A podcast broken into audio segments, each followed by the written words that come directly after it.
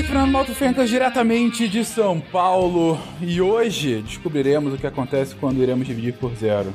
Ou não, ou descobriremos qual é o próximo passo da evolução humana, não sei, descobriremos alguma coisa, isso eu tenho certeza. Oi pessoas, eu sou Lívia Leite, estou falando diretamente de Juazeiro do Norte e não, eu não sou robô, só não sei como provar isso. Olá pessoas, aqui é a Nanaka de São Paulo e, e o problema de falar sobre singularidade é que a definição de singularidade é que não é possível falar sobre singularidade. e a prova disso é que essa pauta é a pauta com mais pontos de interrogação que já existiu no podcast. Tem 58 pontos de interrogação. É tipo clube da luta. Exato. Wala Wala! Aqui é o Pena. E a expressão Deus Ex Machina nunca foi tão literal quanto nesse momento aí que a gente vai falar dessa pauta. E vamos ver. Aqui é o Felipe do Rio de Janeiro e eu acho que vocês estão sendo muito grandiosos, cara. É, eu só quero da singularidade que ela me deu uma máquina que lave minha louça sem reclamar. De Gaspar Santa Catarina, aqui é Marcelo Guaxinim e os meninos, o menino. As meninas, a menina. É o que eu sei de singularidade.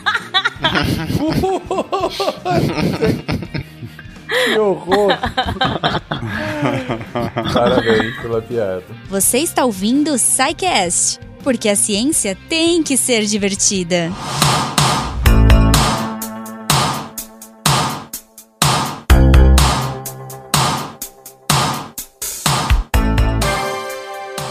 Queridões, falaremos aqui de singularidade.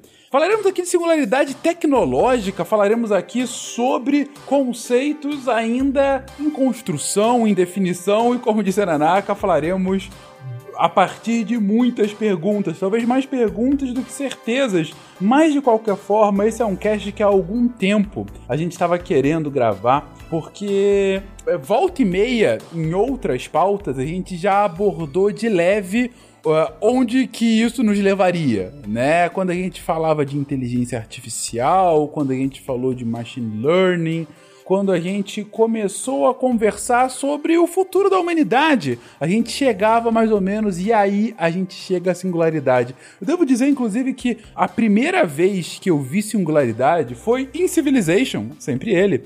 Uh, tem um Civilization que é o Civilization Alpha Centauri que é um conceito muito interessante, que ele foi lançado logo depois do Civilization 2. E no Civilization 2, para você ganhar o jogo, você podia mandar uma nave para colonizar uh, Alpha Centauri, né? E o jogo é justamente, ok, e o que, que acontece quando eles chegavam lá? Como é que era essa colonização? E é claro, tinha um realismo fantástico aí, mas o ponto aqui da pauta é que uma forma de você vencer o jogo Civilization Alpha Centauri era você chegar na última tecnologia, que era a singularidade. E aí você chegava à singularidade e a sua civilização transcedia para um novo estágio. É isso, gente. A singularidade é a transcendência humana. Que bonita essa frase. Vamos lá. O que, que é, afinal, singularidade tecnológica? a singularidade seria a hipótese de que no momento que a gente inventasse e descobrisse a superinteligência artificial, Uh, isso iria disparar um crescimento tão ab absurdo tecnológico na nossa, na, na nossa civilização que seria um ponto divisor, uma mudança incomensurável para tudo aquilo que a gente entende como civilização humana. Então, você não tem mais como seguir, assim, não é uma mudança de paradigma, é uma mudança em que os paradigmas todos eles se transformam imediatamente. É uma coisa que você a gente tá, tem teria muita dificuldade, inclusive, de saber o que aconteceria no, no ponto da singularidade. Mas é só uma premissa, é uma hipótese, né? A ideia é que, uma vez que a inteligência artificial, que já existe, né, mas que ela chegue num ponto de, de que aumente, vai aumentando, e chegue num ponto de superinteligência, ela vai ser capaz de redesenhar a si mesma. E a partir disso, uma reação em cadeia muito rápida, que vai criar uma chamada explosão de inteligência. E isso é tão rápido e tão maior do que o que a gente pode imaginar que não tem nem como discutir.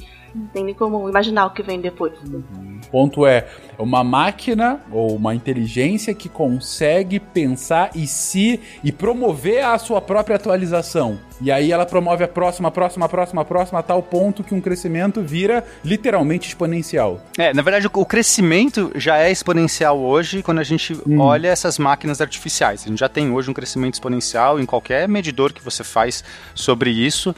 É, a questão é que essas máquinas ainda estão tão aquém da inteligência humana que a gente olha com dó para elas. Ah, que bonitinho, ela tentando fazer um negócio aqui. Ai, coitado, né? Só que o crescimento exponencial ele é, ele é tão veloz, absurdo, ele domina. Então a questão é que vai chegar um ponto que essas inteligências vão ser do mesmo nível que, as, que a nossa, compatível com nossa inteligência. E no dia seguinte, provavelmente, elas já serão à frente. E a gente não teria como frear isso, ou não é nem a questão de frear a questão é, é, é, a gente não pode ignorar isso. Isso não seria simplesmente um, um efeito colateral da nossa civilização. Ele seria primário para definir aí a, a, nossa civilização. A gente não, não poderia apenas seguir vivendo nossa vida com isso. Seria alguma coisa tão disruptiva que a própria civilização teria que ser repensada. Exatamente. Essa expressão ela, ela vem é, lá dos anos 50 atribuído ao John von Neumann, né, que é um dos, dos matemáticos que participou ali do projeto Manhattan. E aí, numa conversa que ele estava tendo com outro cientista, ele, chegou, ele teria dito, né, olhando, ele, lembrando que naquele contexto que a gente está falando, é, a galera do projeto Manhattan, eles estavam trabalhando com o que era de mais tecnológico na época, no caso era bomba atômica, mas era um monte de mentes de cientistas pensando aquilo, né? Então, a, a, nos intervalos, eles ficavam é, se questionando várias coisas, inclusive daí que é atribuída ao paradoxo de Fermi. Foi uma brincadeira dessa do projeto Manhattan, né? Então, aqui a gente está num contexto um pouquinho depois do projeto Manhattan, Manhattan, mas ainda assim naquela, na, naquele fervilhar de, de mentes, de discussões. E aí ele teria dito: o progresso cada vez mais acelerado da tecnologia parece estar se aproximando de uma singularidade essencial na história da humanidade, além da qual as questões humanas, como as conhecemos, não poderiam continuar. Então, isso em 1950 ou, ou, nos anos 50, ele vai falar isso, quer dizer, muito tempo atrás. O, tu, tu citou o paradoxo de Fermi, que é aquela que diz que existe alguma coisa que faz com que a vida não, não consiga ir por outros planetas, né? Tem uma, uma, alguma coisa mata a, essas vidas. É, onde tá todo mundo, né? É. Isso. E o, no jogo Mass Effect, criar robôs que pensam é o que destrói a raça sempre. Toda raça é. O ciclo do Mass Effect da trilogia clássica é esse. É. Toda raça vai chegar a um ponto em criar uma raça para servir a eles. Essa raça vai desenvolver consciência, vai se revoltar contra o criador, vai ter uma guerra e acabou aquela civilização aí milhões de anos para surgir a próxima, até chegar nesse ponto e se matar de novo. Isso que tem dois pontos aí, né? Um ponto é que não necessariamente uma super inteligência, uma inteligência artificial vai pensar da mesma forma que a gente pensa, né? Então, pode ser que pra gente, a gente, com toda a nossa bagagem de programação biológica, né, que foi tendo ao longo da evolução, a gente tem certos objetivos programados mesmo na, é, na, nossa vida. E as máquinas, como elas não foram criadas a partir disso, elas podem ser que não tenham esse, essa, por exemplo, a gente sabe que a gente tem essa necessidade por dominar o, as outras espécies, que acaba sendo uma consequência da necessidade de perpetuar a espécie. Não sabemos se as máquinas iam ter esses tipos de necessidades ou de interesses, né? Pode ser que sim.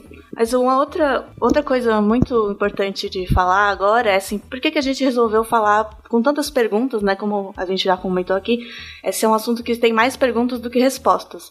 Então, por que falar sobre isso, né? Agora, por que não esperar um pouco a gente entender melhor? É porque isso que a gente falou da, do crescimento exponencial da inteligência artificial e da dificuldade de é, impossibilidade, na verdade, de saber como vai ser é, é muito urgente. Se a gente não pensar nisso agora, nas próximas décadas já pode acontecer uma explosão de inteligência artificial e ninguém vai estar preparado para isso. E você pode pensar assim, não necessariamente vai ser uma coisa ruim, mas você pode pensar como se fosse uma doença invisível, tipo câncer, que a gente sabe que quando você percebe que ele tá lá, já tá meio, já é meio difícil de que vai curar, né? Você tem que fazer testes antes, você tem que descobrir quanto antes melhor. É, e numa condição assim tão, tão complexa, ou pelo menos que nós criamos essa expectativa de que vai que, que existe a possibilidade de ser algo complexo que a gente ainda não compreende muito bem. Imagina que a gente tem dificuldade para compreender o próprio ser humano e assim, há milênios estamos tentando. Né, entender o, o cérebro humano, entender. Às vezes a gente se desconecta com o nosso próprio corpo e não consegue compreender as ações humanas, tem dificuldade, estamos aí tentando explicar Imagina algo que a gente nem sabe muito bem por onde começar. Quer dizer, a gente sabe, mas, tipo, não tem ideia da dimensão total, né, de para onde isso vai. Então, de fato, a gente precisa se antecipar o máximo possível, porque, né, não tem como saber, não dá para não dá para saber a velocidade que vai com que isso vai se desenvolver uhum. e modificar. E, e, se a gente se a gente começar a discutir essas questões agora e dizer, já estão sendo discutidas uhum. há algum tempo, né? Mas quanto mais pessoas discutirem, a gente pode criar ações né, preventivas, ações que podem mexer agora onde a coisa está começando para que no final elas tenham um impacto maior. É, é, muito, é muito urgente isso. Eu, eu costumo falar isso. Eu tenho uma palestra que eu faço sobre singularidade e o, o objetivo da minha palestra é terminar a palestra mostrando para as pessoas que esse é um assunto importante, que ele é um assunto urgente nessa questão, nessa escala de prioridades, porque é, eu vejo muita gente, né? Isso é muito bom que as pessoas estão falando sobre questões ambientais, aquecimento global. Isso é excelente. Mas é, e parece que isso virou uma pauta e, e o mundo está acordando para isso. Que legal, né? A gente talvez já esteja numa crise absurda por conta dessa questão da temperatura. Talvez a gente já esteja num processo meio irreversível. Tem vários, é, várias questões, mas são efeitos que vão começar a disparar em talvez um século. Que isso vai virar talvez uma coisa absurda que a gente vai ter que repensar a humanidade, talvez em escalas de tempo muito maior do que a singularidade, porque até onde, né, a gente consegue fazer essas, essas previsões, extrapolações, a gente está falando de décadas aqui, Fink. A gente está falando de um período que a gente vai estar vivo para ver.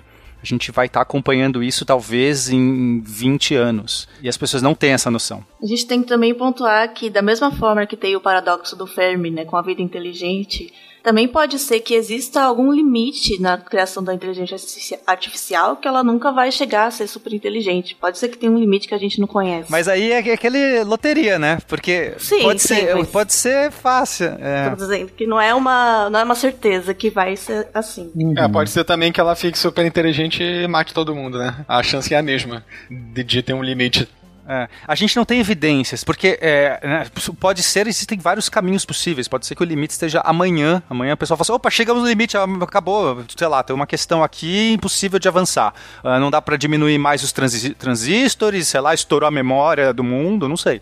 Pode ser. Mas aí tem a raça, a raça humana que pode ficando mais burra com o tempo. Ela passa a gente por por incompetência nossa, sabe? Também pode Esse ser. Esse é o limite das máquinas. Ok, aí a gente começa, sei lá, a ver reality show e vai.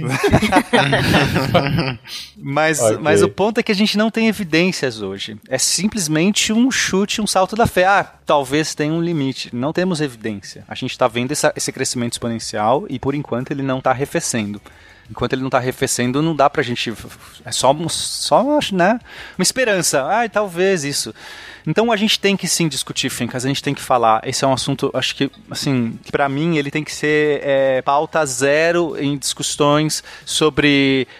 Tem muita gente fazendo, fazendo trabalhando computação hoje com machine learning, com essas técnicas, mas é, eu vejo o pessoal da, da, engenharia, todo mundo concentrado na questão da eficiência, de chegar em resultados, de daquilo transformar em tecnologias. E eu vejo uma outra galera é, que não, não trabalha com isso, discutindo filo, filosoficamente a questão e sobre consciência consciência, sobre inteligência, sobre etc. E essas coisas não se conversam. E tem que ter essa conversa, porque não dá para o cara da engenharia que está desenvolvendo aquilo, de repente ele pode. É, é, a gente pode estar tá criando num laboratório de uma maneira sem um comprometimento, sem um, um, um, pensamento, sem, sei lá. A gente tem que discutir isso globalmente, porque é algo que vai afetar global, globalmente. E tem questões é, muito profundas por trás, seja de ética, seja de filosofia, seja de questões sobre, sobre perigos, segurança. Estamos falando de segurança. A gente estava falando sobre o, perigo da era nuclear e ficou toda aquela sombra, aquela aura da era nuclear por muito tempo aí rondando né, a cabeça das pessoas.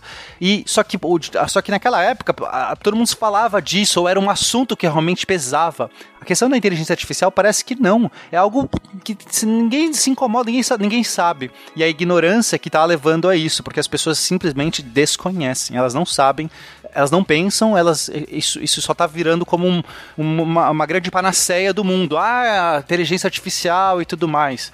E talvez não seja bem essa panaceia. É, eu acho que a gente poderia resumir todos esses pontos em dois principais. Um deles que é se é possível ou não o surgimento dessa superinteligência, é, o surgimento ou a criação mesmo dessa superinteligência e se ela, se for possível criar uma superinteligência, como a gente pode prever do que ela vai ser capaz? Como a gente pode controlar minimamente o comportamento dela para que o resultado não seja imprevisível demais e talvez desfavorável para a própria espécie humana. Uhum. Bom, bons pontos, bom, bom resumo que você fez agora do, dos, do potencial perigo à nossa existência. E eu acho que, que o Pena foi bem claro, é, realmente, uh, do ponto de, olha, se a gente está falando aí de uma mudança capaz de alterar os rumos da nossa civilização, acho que a gente tem que começar a refletir sobre isso. Ainda mais sendo que esse ponto de, de convergência final, esse ponto é, de, de não retorno, né, fazendo analogia ao buraco negro, mas esse ponto, ele pode e, pelo que a gente tem visto, provavelmente está no alcance ainda da nossa existência. Não são filhos ou netos, mas agora. Seria algo ainda nesse século, potencialmente. Então, daí a necessidade de, mesmo não tendo ah, é, pontos definitivos sobre o que é, o que vai ser, ou como iremos agir com relação à singularidade, ainda assim o cast torna o seu contorno como algo essencial para ser discutido e para ser divulgado, que é a nossa razão última aqui. Pois bem, é, tem uma definição de singularidade também de matemática, né? Que eu até citei na minha, no, na minha introdução. É, tem alguma relação uma coisa com a outra, gente? É, tem. A gente pode fazer uma, uma conexão. A singularidade, quando a gente entende na matemática, é um ponto numa função, numa, que, numa certa equação, alguma coisa assim, que ela, ela perde significado. Ela vai para um ponto que a gente não consegue mais trabalhar. É, normalmente é uma divisão por zero, não precisa ser uma divisão por zero, existem outras formas de chegar numa singularidade, mas para entender mais fácil, se você está com uma função, sei lá, 1 sobre x, e aí você vai, é, sei lá, é, o x você vai diminuir, então, sei lá, 1 sobre 10 é um décimo. Aí depois você faz 1 sobre 1 é 1. Você vai diminuindo esse número, 1 sobre meio é 2. Aí você vai diminuindo esse número e você, quando você chegar no zero, você explode. Você não consegue mais é, definir matematicamente aquilo. Né? Ela vai para o infinito, essa função. E é mais ou menos isso. Seria essa analogia é, seria como se fosse um ponto na nossa sociedade que também a gente perde essa, essa, essa, esse poder de previsão e de entender aquilo. Aquele mecanismo ele para de, de fazer sentido. Você tem que ter algum outro mecanismo para sobrepor. É, a gente vê a singularidade aparecendo num buraco negro. E aí acho que a, analogia fica até mais legal. É, não acho que foi esse o intuito do, do John von Neumann quando ele falou, por ser matemático, ele estava pensando mais numa singularidade matemática, mas de repente vai saber se ele já estava com a cabeça em buracos negros em 1950. Mas no buraco negro a gente vai ter um ponto onde é, a densidade é, da matéria e a curvatura do espaço-tempo eles vão para o infinito, que é quando a estrela colapsa, não tem nenhuma estrutura capaz de sustentar toda aquela matéria, densidade absurda do buraco negro. Então a gente acredita que toda aquela massa, aquela matéria simplesmente colapsa num único ponto, um ponto adimensional. Então, portanto, densidade infinita. E a curvatura do espaço-tempo também vai para o infinito naquele ao redor, já que a curvatura do espaço-tempo está relacionado com a, a gravidade. E, mas o mais interessante é que no momento do buraco negro você tem uma região chamada horizonte de eventos, que é um ponto a partir do qual, você, se você se aproxima mais do buraco negro do que aquele ponto, você não consegue mais voltar. Esse seria esse ponto, point of no return, o ponto sem volta. É, nem a luz conseguiria escapar. Então, todas essas analogias a gente pode transpor também para a nossa sociedade. Como você mesmo falou, tem um ponto sem volta a partir do qual não dá mais para a gente voltar. A, a nossa sociedade ela vai, vai levar para essa singularidade e o que sair de lá a gente não sabe. Assim como a gente não sabe o que, que tem dentro do buraco negro, né? Exatamente. Exatamente. The answer to the ultimate question of life, the universe, and everything is.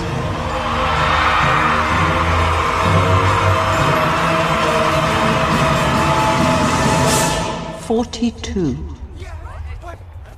Bom, mas a gente começou a nossa discussão e começou a mostrar o porquê da, da, da importância de sequer estar falando disso, justamente com uma, uma aceleração tal da tecnologia que uma inteligência artificial, uma máquina, ela poderia uh, ter a capacidade de fazer um autoaperfeiçoamento e aí levaria a uma, um crescimento, uma explosão de crescimento tecnológico, né? Mas uma coisa fundamental da gente entender aí é uma inteligência artificial. Mas mais do que isso, gente, o que, é inteligência, para que a gente possa discutir aqui? É, então, né? Esse é da- daqueles conceitos muito difíceis de definir. Que pergunta inteligente, mal. Isso sofre do mesmo problema que a definição da vida, né? Tipo, a gente só conhece a nossa. Então, a gente vai definir pelo que a gente é, né? E mesmo a nossa, né, Nanaka? É difícil você falar assim, uma definição de inteligência. Vai, daí uma aqui. Porque é o tipo de coisa que a gente sabe. Sim, nós que temos inteligência, a gente meio que sabe o que é e nos contextos que ela se aplica. Mas é difícil você definir, assim como vida, né? Você tenta definir vida, daqui a pouco você tá colocando, sei lá, vírus de computador como vida. E, e- porque é muito difícil de definir. Mas, sei lá, vamos começar pela definição do dicionário Oxford. Habilidade de adquirir e aplicar conhecimentos e perícias. Hum, parece razoável, né? Mas a gente, é, talvez a, a inteligência, do jeito que a gente está querendo entender aqui, é, é muito mais do que isso, né? Não é a habilidade de adquirir aplicar conhecimentos e perícias. Então, a gente costuma associar essa ideia de inteligência com o raciocínio, com o poder de abstração, é, conseguir articular diversos elementos, né? A gente costuma entender que uma pessoa que tem uma inteligência, uma boa inteligência, ela vai conseguir abstrair mais, ela vai conseguir fazer essas, esses paralelos, essas analogias, essas articulações. Identificação de padrões. assim. Perfeito. E tá muito associado com essa coisa do raciocínio, né? Tipo, Mas será que é necessário? E aí muitos já discutiram, será que não existem diversos tipos de inteligência? Ah, tem inteligência lógica, inteligência motora, inteligência emocional, inteligência musical. É um ponto de controvérsia, Fencas. É, né? é difícil falar. Será que um músico ali no momento que ele tá numa criação musical e tudo mais, talvez ele não seja, não, não tenha um raciocínio lógico muito apurado, mas é, ele consegue fazer, articular notas e expressões e emoções ali de uma maneira muito, muito legal. Isso também não é uma inteligência. Então é muito difícil ter uma boa definição de inteligência. Eu gosto de falar que inteligência é aquilo que você tem que ter para entender o que é inteligência. Fica mais, mais fácil. Mas a gente não entende o que é Logo, isso, isso mostra muito sobre o ser humano. Não, é interessante. É é um argumento meio recursivo, mas é interessante. É, e eu, assim, hoje o conceito de inteligência mais aceito é de fato a de múltiplas inteligências, né? Que é isso que o Pena tava falando. É, as pessoas elas têm habilidades diferentes, então tem a inteligência inter, interpessoal, a interpessoal, aí tem a espacial, tem a lógico-matemática, que é a que a gente mais conhece. Né? Então, de novo, volta um ponto que o Pen- o Pena tinha falado anteriormente da junção das áreas, porque é uma questão que é muito mais filosófica, a gente chega num ponto filosófico também de pensar o que é vida, o que é inteligência, quais os limites, e aí caminha ali para o aprendizado, né, para a área da pedagogia. Então a gente acaba tendo que hoje buscar respostas nas demais ciências e também lá na filosofia, né, para conseguir compreender a complexidade do tema. É só para vocês terem, terem ideia da controvérsia. É, isso, isso que a Lívia falou é, é parece que é muito comum na área de educação. Assim, as pessoas falam muito de múltiplas inteligências, mas na minha área, na psicologia, é, a, a gente tem como consenso justamente o contrário, que é, os melhores modelos e definições de inteligência têm a ver com inteligência geral, não múltipla. Porque os modelos de inteligência múltipla, eles parecem que têm uma validade empírica bem mais baixa que os de inteligência geral. Que assim, o, o de inteligência geral ele incluiria habilidade matemática, habilidade linguística é, e etc. Mas eles são habilidades, não inteligências, entendeu? E todas essas habilidades se correlacionam de forma a montar o que a gente chama de inteligência geral ou fator G. Então, na psicologia é mais ou menos assim que a gente vê. Ma- Mas eu sei que na, na área de educação, eu acho que como o pessoal mexe mais assim na área pra, é, em termos práticos, os professores acham que é mais coerente colocar que é, tem diferentes inteligências porque os alunos são bons, são bons em diferentes coisas. E aí meio que intuitivamente parece que faz mais sentido dizer que tem várias inteligências. Dá um cast. Não, é. Dá, dá um Sem teste. dúvida alguma. É, mas, enfim, é, fica claro aqui com esse pequeno dissenso já para mostrar que, dependendo da área de conhecimento e do foco de estudo, no caso, a Lívia trouxe a experiência dela em educação ah, e, e como esse foco mais das habilidades como, como uma definição de inteligência. Já o Felipe traz um, uma, um questionamento mais, mais teórico, pautado em experiências empíricas, de que, ah não, a, a, a inteligência mais ampla é, é, seria melhor, uma melhor definição, e que cada uma disso, uma dessas inteligências que a educação chama de inteligência, seria uma habilidade. Mas o ponto aqui é mostrar que, primeiro, não há um grande consenso. Segundo, é, são definições é, em, em, em, andamento, né? São definições fluidas, uh, não é algo assim estratificado. Mas terceiro e mais importante para esse cast, o que, que essa definição de inteligência vai impactar no que a gente chama de inteligência artificial? Aí talvez comece a ficar mais complicado ainda, viu, Fencas? Não, isso aqui a gente não consegue não nem ajuda. definir o básico. Aí, ok. Então, isso que a gente não consegue definir, coloca um artificial agora, coloca um robô no meio. É. Então, é extremamente complicado saber é, quando você olha um sistema funcionando, né? E aí eu tô falando com máquinas, programação, é, qualquer sistema, na verdade. E você falar, ah, ok, isso tem inteligência, isso não tem inteligência. Até com outros animais a gente tem dificuldade de entender graus de inteligência. Então, vocês já sabem, a gente não sabe nem definir inteligência, que dirá fazer essa comparação. Mas vamos lá, vamos tentar avançar, que senão também não adianta. Só queria dizer que se vocês fossem inteligentes, vocês tinham notado que eu sempre gravei vestido. É que é um tecido especial. Obrigado, Guaji. É. Sempre desconfiei, mas vai lá, Pena. Mas sei lá, é, uma maneira mais geral, a gente costuma entender inteligência, na, né, no contexto da inteligência artificial, uma capacidade de executar tarefas que envolvam complexidade de raciocínio ou tomadas de decisão. Só que aí a pergunta é: o que é complexidade de raciocínio ou tomadas de decisão? Isso também é difícil de, de definir. É, então, talvez a gente possa é, tratar de uma maneira melhor, assim, para quando a gente olha e fala assim, ok, isso aqui é, eu vou chamar de inteligência artificial, quando você tem algum sistema que ele consegue interpretar corretamente alguns dados que você traz. E a partir desses dados, ele vai ter algum aprendizado, ele vai poder se modificar de tal maneira que você não programou, para alcançar alguns objetivos específicos e, portanto, ele vai ter uma certa adaptação flexível. Faz algum sentido isso, Fênix? Vamos lá. Você está programando meio que como algo bem geral. Em vez de você falar se A é B, está programando, olha, isso aqui é o mundo eu tenho aqui diretrizes mínimas e eu quero que você interprete da melhor forma para chegar que se A é B. Não, não sou eu que estou dizendo. Eu estou só te dando ferramental para que você conclua isso. É, você quer, você quer executar uma tarefa, você tem um objetivo. Olha, uhum. eu quero, sei lá, fazer. Vamos dar um, um, assunto prático. Eu quero fazer uma busca no Google e retornar uma, uma, uma busca que faça sentido, que, que aquilo tenha uma correlação alta com o que eu estou buscando.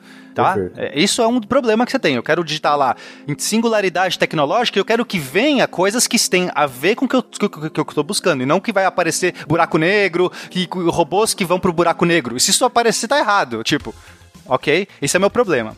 Então, eu não tenho como programar a máquina para buscar singularidade tecnológica. Tipo, eu posso fazer isso, mas eu vou gastar e vai servir para uma tarefa: buscar singularidade tecnológica. Se alguém depois digitar singularidade buraco negro, ela não vai funcionar porque eu programei só para aquele termo. Então, eu quero que ela tenha uma habilidade que seja geral, que ela possa atender não só um único, um único desafio, mas uma classe de desafios. Então esse é o nosso entendimento. Para isso, ela, eu não posso programar ela em toda a sua instância. não posso dizer, to, não posso digitar todos os termos que as pessoas vão digitar. Até porque se eu fizer isso, eu, tipo, já resolvi o problema. Se eu, se eu conseguir definir a busca para todos os termos possíveis, eu não preciso dar mais da máquina. É só chegar na tabela e falar, se o cara digitar isso, sai isso.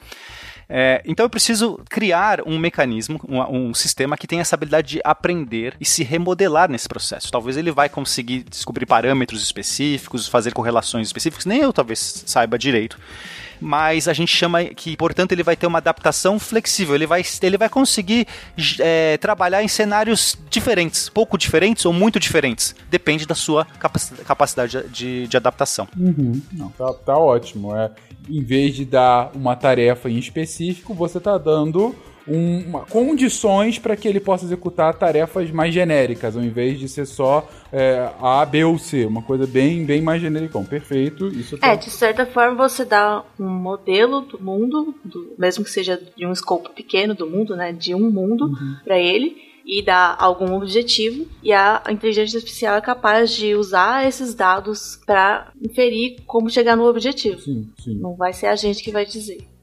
Isso já é feito em, né, em escopos pequenos, a gente explicou bastante naquele cast de Machine Learning. Sim, sim, sim, sim. Vai justamente nesse sentido, né? É, A IA, Fencas, né? IA, inteligência artificial, a gente costuma dizer que ela sofre de um paradoxo existencial.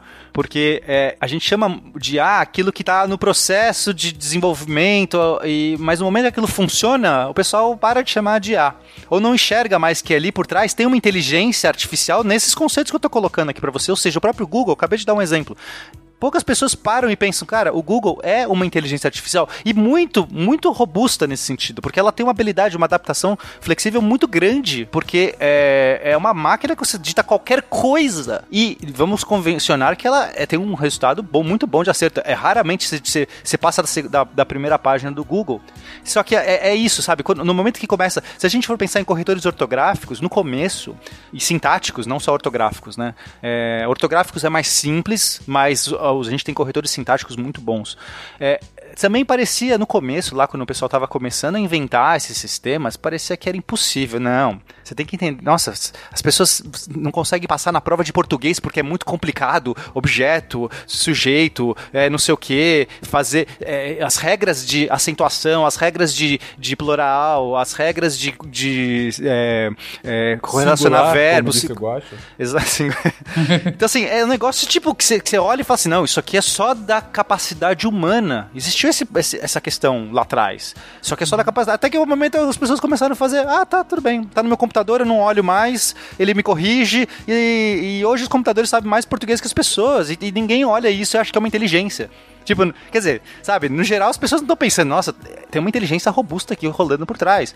E a gente pode usar isso para vários ramos que a gente tem. Quando a gente olha no nosso celular, no nosso bolso, a gente tem diversas inteligências rodando e ninguém tá olhando aquilo é inteligência artificial. A gente só vai olhar a inteligência artificial que tá sempre naquele.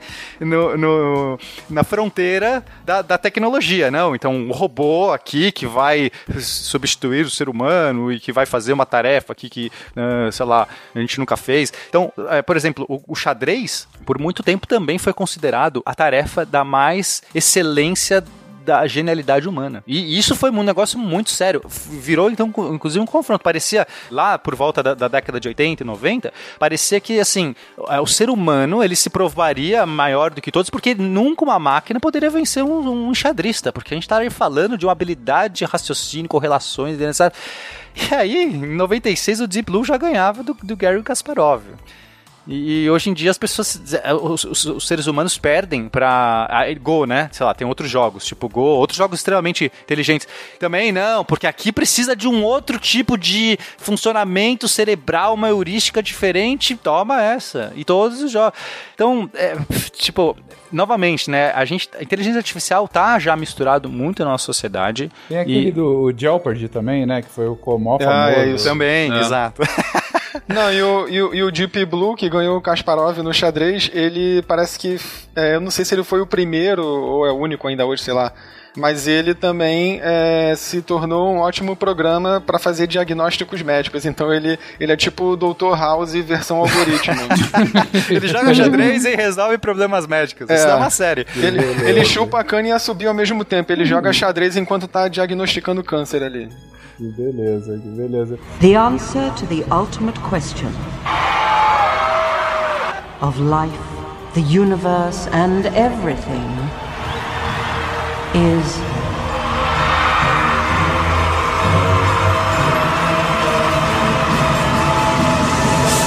Forty-two. É, e aí, uma pergunta pena demais. É, e a gente já consegue uma, entender o funcionamento dessa inteligência? Ah, não sei se a pergunta é boa, mas pelo seguinte: é, aqui- a, gente está dando o cenário, a gente deu o, ferramental e falou: inteligência, pense, resolva os problemas. A gente consegue fazer, sei lá, algum efeito reverso ou algo do gênero, mas para entender os passos que essa inteligência está utilizando, Muitas dessas inteligências, a gente consegue entender sim o funcionamento dela, tá? Então, assim, não é que o mecanismo é um mistério, simplesmente Certo. só que É, a o gente poder de... co- entende, tanto é que a gente programa esse mecanismo, né, os princípios. Supo- na base é tudo matemática, né? A gente também, nosso cérebro também, de certa forma, funciona assim, né? Probabilístico. Apesar de que é errado falar que funciona do mesmo jeito, em jeitos muito diferentes. Mas, assim, os algoritmos de inteligência artificial que a gente tem, os mais modernos, eles trabalham com funções matemáticas e a gente pega, faz uma, toda uma relação dos dados e o programa, o que ele faz, na verdade, é achar mais relações entre os dados iniciais calcular isso. Se você quiser, você pode fazer ele é, é, cuspir a cada nova iteração, né, a cada nova relação que ele encontra, ele cuspir esses dados. Só que isso não vai significar nada. Além do que, vai ser muita coisa. É, mas é, então, tem, tem, tem momentos que a gente perde até a capacidade de entender o que está acontecendo. E aí, quando a gente fala de algoritmo genético, que a gente já fala um pouquinho mais pra frente, aí, aí, aí não tem nem o que você falar, eu sei o que está acontecendo, porque o negócio meio que está se reescrevendo sozinho por regras por regras randômicas, quer dizer, por, por né, exatamente como se estivesse ali tendo uma, um, um, mix de vários programas e esses programas estão gerando programas novos que podem chegar em processos novos e você não tem nem como entender o processo. Quando a gente fala de redes neurais, a gente entende mais ou menos a rede. A gente entende como as camadas da rede podem interagir entre si. Também vamos falar um pouquinho mais para frente, mas só para já dar uma responder.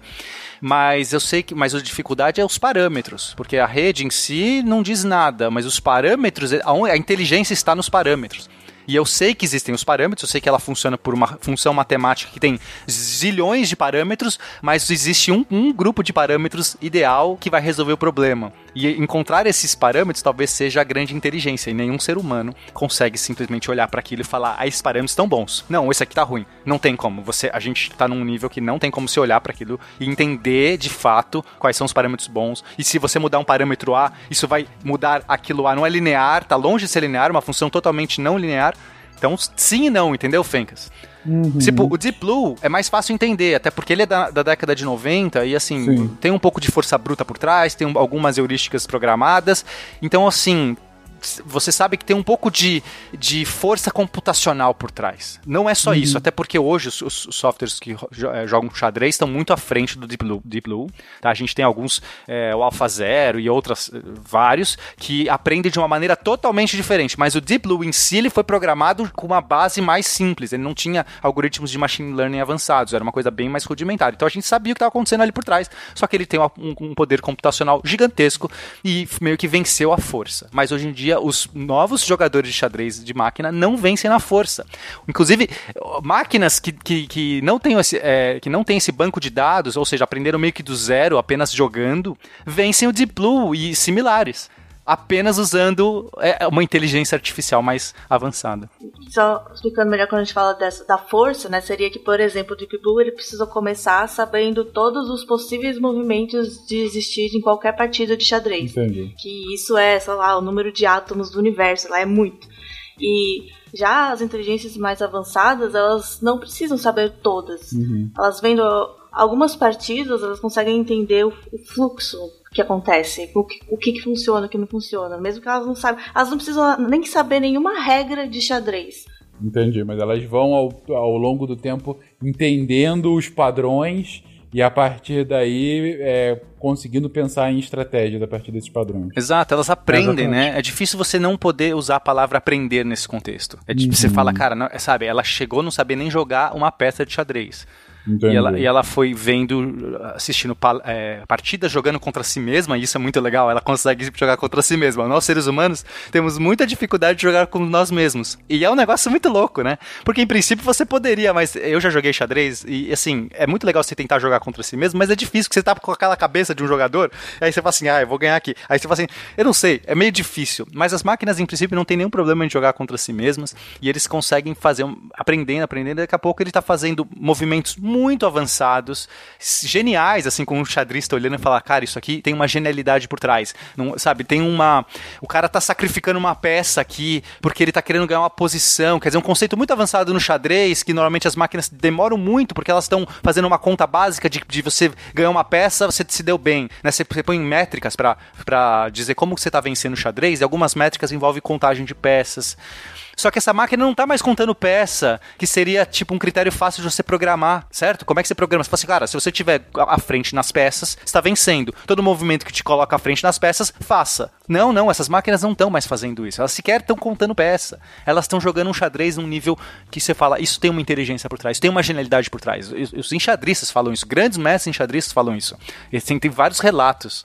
Minha pergunta saiu justamente disso, Pena. ah, Pelo seguinte, eu lembro que quando saiu a notícia ah, de uma inteligência artificial vencendo do campeão de Go, né? Que é um outro jogo ah, também clássico de tabuleiro, enfim, com também muita estratégia, assim como o xadrez, mas com regras diferenciadas, né? Como disse o Pena, que utilizariam habilidades distintas. Assim que E saiu tem essa mais no- jogadas possíveis esse jogo. e- Exatamente, exatamente. E assim que saiu, e eu lembro que é, as notícias comentavam que a, as- a inteligência artificial acabou usando estratégias e artifícios no Go que um humano nunca usaria, um mestre no jogo nunca usaria. Ele, ele foi para uma lógica totalmente distinta, né? Uma coisa assim, é como se estivesse jogando um outro jogo, mas com as mesmas regras, uma coisa do gênero. E aí eu pensei, pô, a gente já consegue entender o que, eles estão fazendo? E Essas aí eu já começo a dizer que não. É, é aquela Aham. coisa de você falar assim, ah, eu posso entender o programa que tá rodando, assim, meio que como que ele funciona, mas ah, o- tá nos parâmetros. E os parâmetros aqui estão levando para uma condição, ou seja, a inteligência que surge por trás. Tá, vamos pensar assim, agora vamos, eu vou pedir para o ouvinte, todo mundo, começar a pensar de uma outra maneira. Não estou falando nem de consciência, mas se existe uma inteligência que seria bolar uma estratégia, fazer uma, uma concatenação de jogadas que visando, né, ou objetificando um, um- um- vencer e tudo mais, essa inteligência a gente não tem acesso a ela. Porque para nós, né, o que, que a gente sabe é que você tem interações é, que vão acontecendo, você pode mapear, como a Nanaka falou, você pode mapear ponto a ponto com o programa que ele está fazendo. Mas isso não é inteligência. A inteligência é o agrupamento desse- todos esses recursos e processos que estão acontecendo, mas que tem, é como se tivesse uma camada superior é, é, é como se fosse um sistema operacional. Exatamente isso, Fencas. Você está num Windows da vida, um Linux, sei lá, um sistema operacional, e por trás do sistema operacional está rodando um milhão de coisas e processos, todos eles mapeados, mapeados. Mas a interação que você está fazendo com o sistema operacional é num outro nível. Ele está num outro nível. Você, está, né, você precisa interagir com aquilo, seria num nível mais de inteligência. Seria esse outro nível a gente não tem acesso para essas máquinas. Eu, eu acho que um exemplo bem concreto disso, que a gente está dando vários exemplos mais cognitivos, seria aquelas. É, um, um exemplo mais comportamental disso aí, dessa complexidade, seria quando a gente programa robôs para passarem por uma estrada cheia de obstáculos. A gente pode usar essa programação mais tradicional, tipo. É, é você programa o robô para ele mover as pernas é, até uma determinada altura para passar por, determin, por determinado tipo de obstáculo e ele vai computando é, esses caminhos e vai passando pelos obstáculos. Mas ele demora a fazer isso porque essa computação é lenta. Mas você pode também ter um tipo de máquina que ela tem uma programação que faz com que ela simplesmente aprenda com os erros. Então ela simplesmente começa a exibir vários comportamentos e ela vai repetindo os comportamentos que dão mais certo. Então, é, sei lá, ela vai passar por obstáculo. Aí primeiro ela chuta o obstáculo, ela, não- ela não passa. Então ela, ela já sabe que, que, que, que tem que levantar mais o pé. E aí ela vai levantando mais o pé e passa. E aí ela vai repetindo esse comportamento diante dos outros obstáculos. Isso é, é parece que máquinas que são, que são programadas assim elas é, passam por esses obstáculos bem mais rápido, elas aprendem a andar bem mais rápido do que quando você pega uma programação completa é, e coloca na máquina para ela pa passar por esses obstáculos. Isso é mais ou menos o que o, o computador que aprende a jogar xadrez ou Go faz. Ele aprende com as jogadas mais eficientes e repete elas, porque ele, de alguma forma, ele sabe as jogadas que dão certo e as jogadas que não dão. E ele tende a repetir o que dá certo. Só que tem, tem que ver, por exemplo, a gente conhece o xadrez, tu tem várias jogadas pra começar, mas é um número limitado, principalmente para um computador. Agora, se tu para pensar em Go, são, são 19 linhas por 19, onde cada linha se cruza é um pontinho, tu pode botar É. uma peça. Começa o tabuleiro em branco, e tipo, um lado, não lembro se o preto ou o branco, coloca uma pedra primeiro, o outro lado coloca, eles vão colocando as peças. Então, o número de possibilidade de tanto da, da primeira pedrinha, da primeira jogada, da segunda, que já vai mudar de acordo com o jogador. É, cara, vê, tem um anime sobre Go, não lembro o nome agora, mas procurem Go, ele é um jogo extremamente complexo. Ele É. não é só ir, sacaram? Go ir. Tem um videozinho aqui que eu acabei de colocar aqui na pauta só pra, nessa linha que a gente tá aqui, é, que tem exatamente o que o Felipe tá falando, que é usando inteligência artificial pra simular é, bichos correndo numa, numa plataforma. E, e- É um, é um que o robô corre parecendo o Kiko. é esse aí. Então, tipo, se, vocês é puderem clicar, inclusive pro ouvinte que tiver acesso Tô a isso, Tô vendo. É simplesmente você fala assim, cara, esses bichos estão muito errados, eles estão correndo todos engonçados. Mas eles foram é, melhorando e ficando cada vez mais eficientes. E esses caras, esses, esses algoritmos que estão conseguindo correr, você coloca às vezes quatro pernas neles, você coloca condições que a gente nem sabe como, como funcionar. E eles vão desenvolvendo, vão aprimorando e vão fazendo o percurso cada vez em menos tempo. Então, para eles, o objetivo é como chegar mais rápido. E é muito divertido. Tem uns bichos que a correm musiquinha do torto. vídeo é melhor, cara. Parece Chaves. Tá- parece que tu tá vendo o Kiko mesmo correndo. Né? Entendi. E o ponto é justamente o que você comentou, né, Pena? É, é colocar sem uma experiência prévia, né? É. É você dar parâmetros mínimos e falar, aprende a andar aí, bonitão. Exato. Exatamente. Ninguém programou o que é um passo, o que é correr, nada, pular. Não existe essa programação. É mais ou menos um bebê aprendendo a andar, né? O bebê erra muito até ele aprender a andar como um ser humano adulto. Esses algoritmos fazem a, a mesma coisa. Eles fazem os robôs é, desempenharem um comportamento qualquer de maneira muito desengonçada no início, porque a intenção é você ter um comportamento mais amplo para ir refinando ele de acordo com o que tá dando certo. É igual um bebê mesmo. É. Exatamente. Não sei realmente o quanto também um bebê olhando alguém pode se inspirar, né? Mas... Ah, com certeza. O, o bebê tem mais recursos. Exatamente, eu acho que é pior do que um bebê, por conta É É, pior do que, sim, é verdade, é pior do que um bebê. E lembrando que o Go tem as peças muito pequenas, o bebê pode engolir. Obrigado, Lázaro.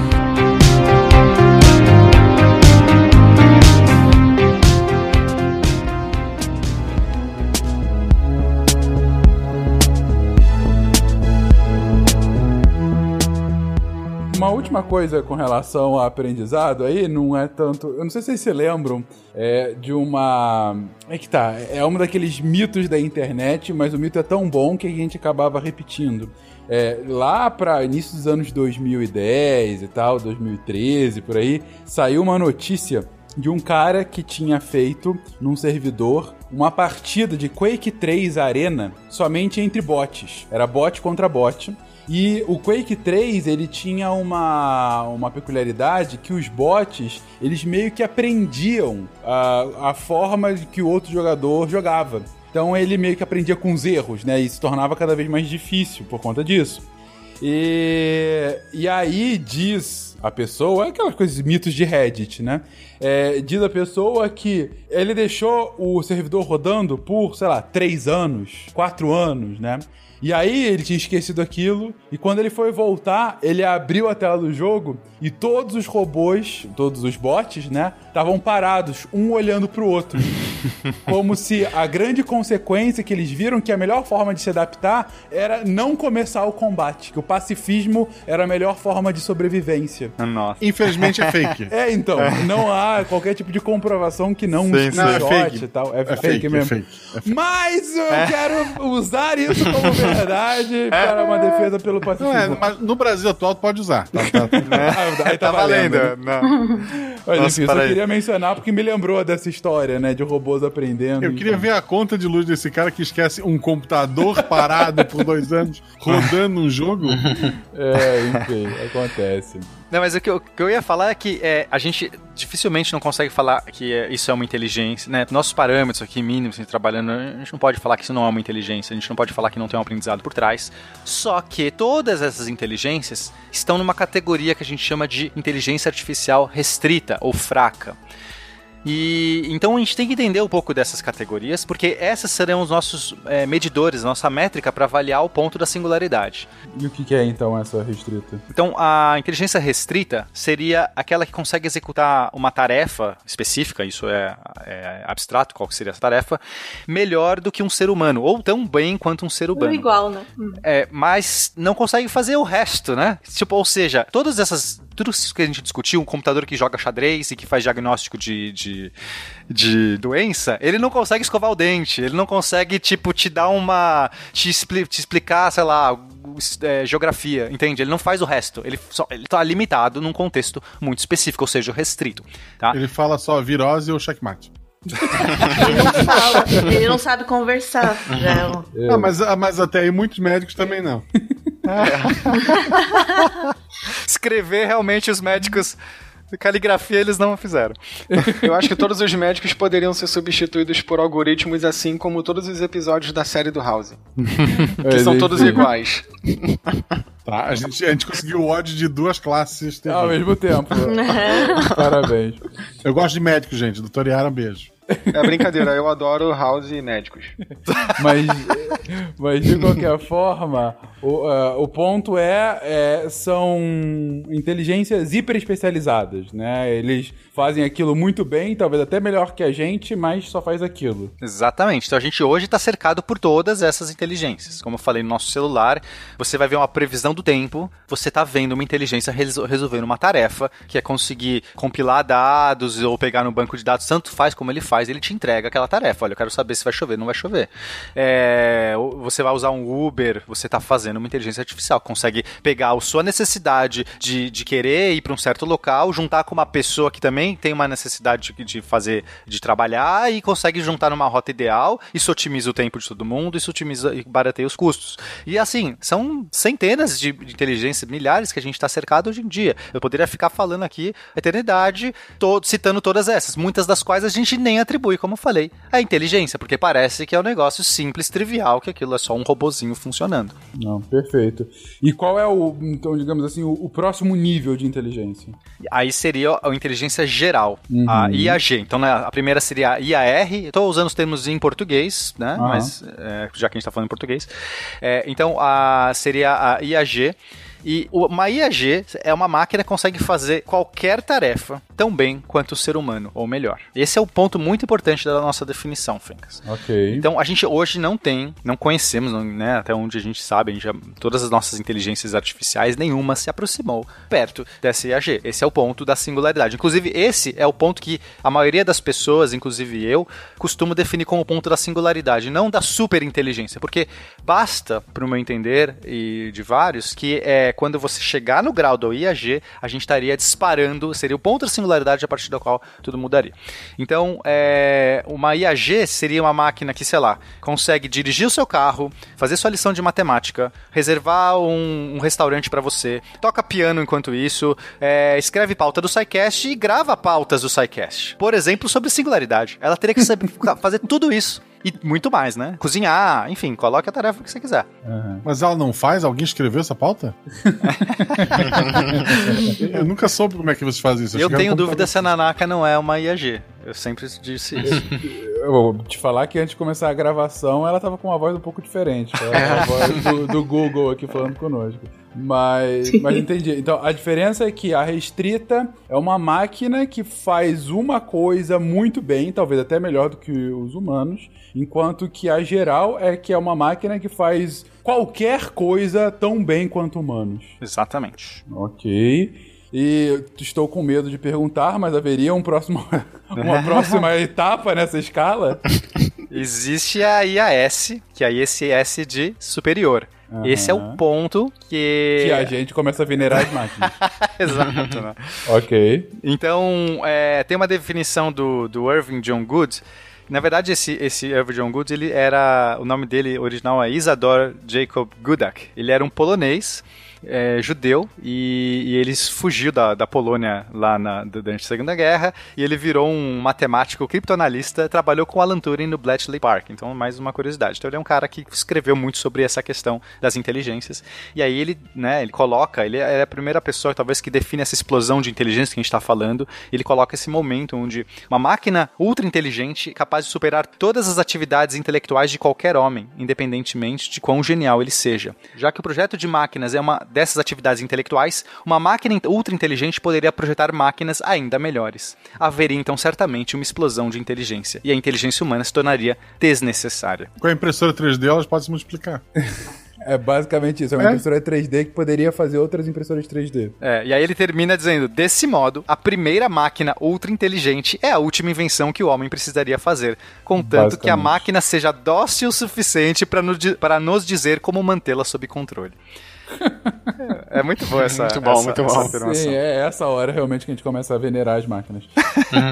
Tem um- uma, uma questão muito importante aqui, Fencas, que é, tem uma discussão, tá, grande, sobre. E é consciência, né? Porque é, a gente também, novamente, é. Se inteligência é difícil definir, Fencas, consciência, você não tá nem, nem consegue arranhar o que é.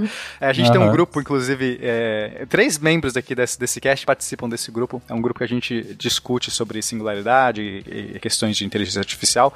É, de- talvez depois eu fale um pouco mais desse grupo. E a gente já, part- já gastou, sei lá, não sei quantas horas é, discutindo consciência. E são, são discussões que saem do lugar. Porque às vezes você fala assim, eu tô 200 horas discutindo consciência e não sai do lugar. Não, não, não. São discussões que saem do lugar. A gente vai para pontos ah, muito legais e, e- e chega em lugares, sim, né? Vai extrapolando isso. E ainda assim, é uma questão básica. É tão básica que é, um dos artigos que eu estou escrevendo agora, eu estou muito trabalhando em cima dessa área de inteligência artificial, de consciência artificial também. E aí eu, eu, inclusive, fiz um artigo sobre que estou escrevendo ainda, então não está pronto, mas eu posso colocar algumas questões que eu trabalhando.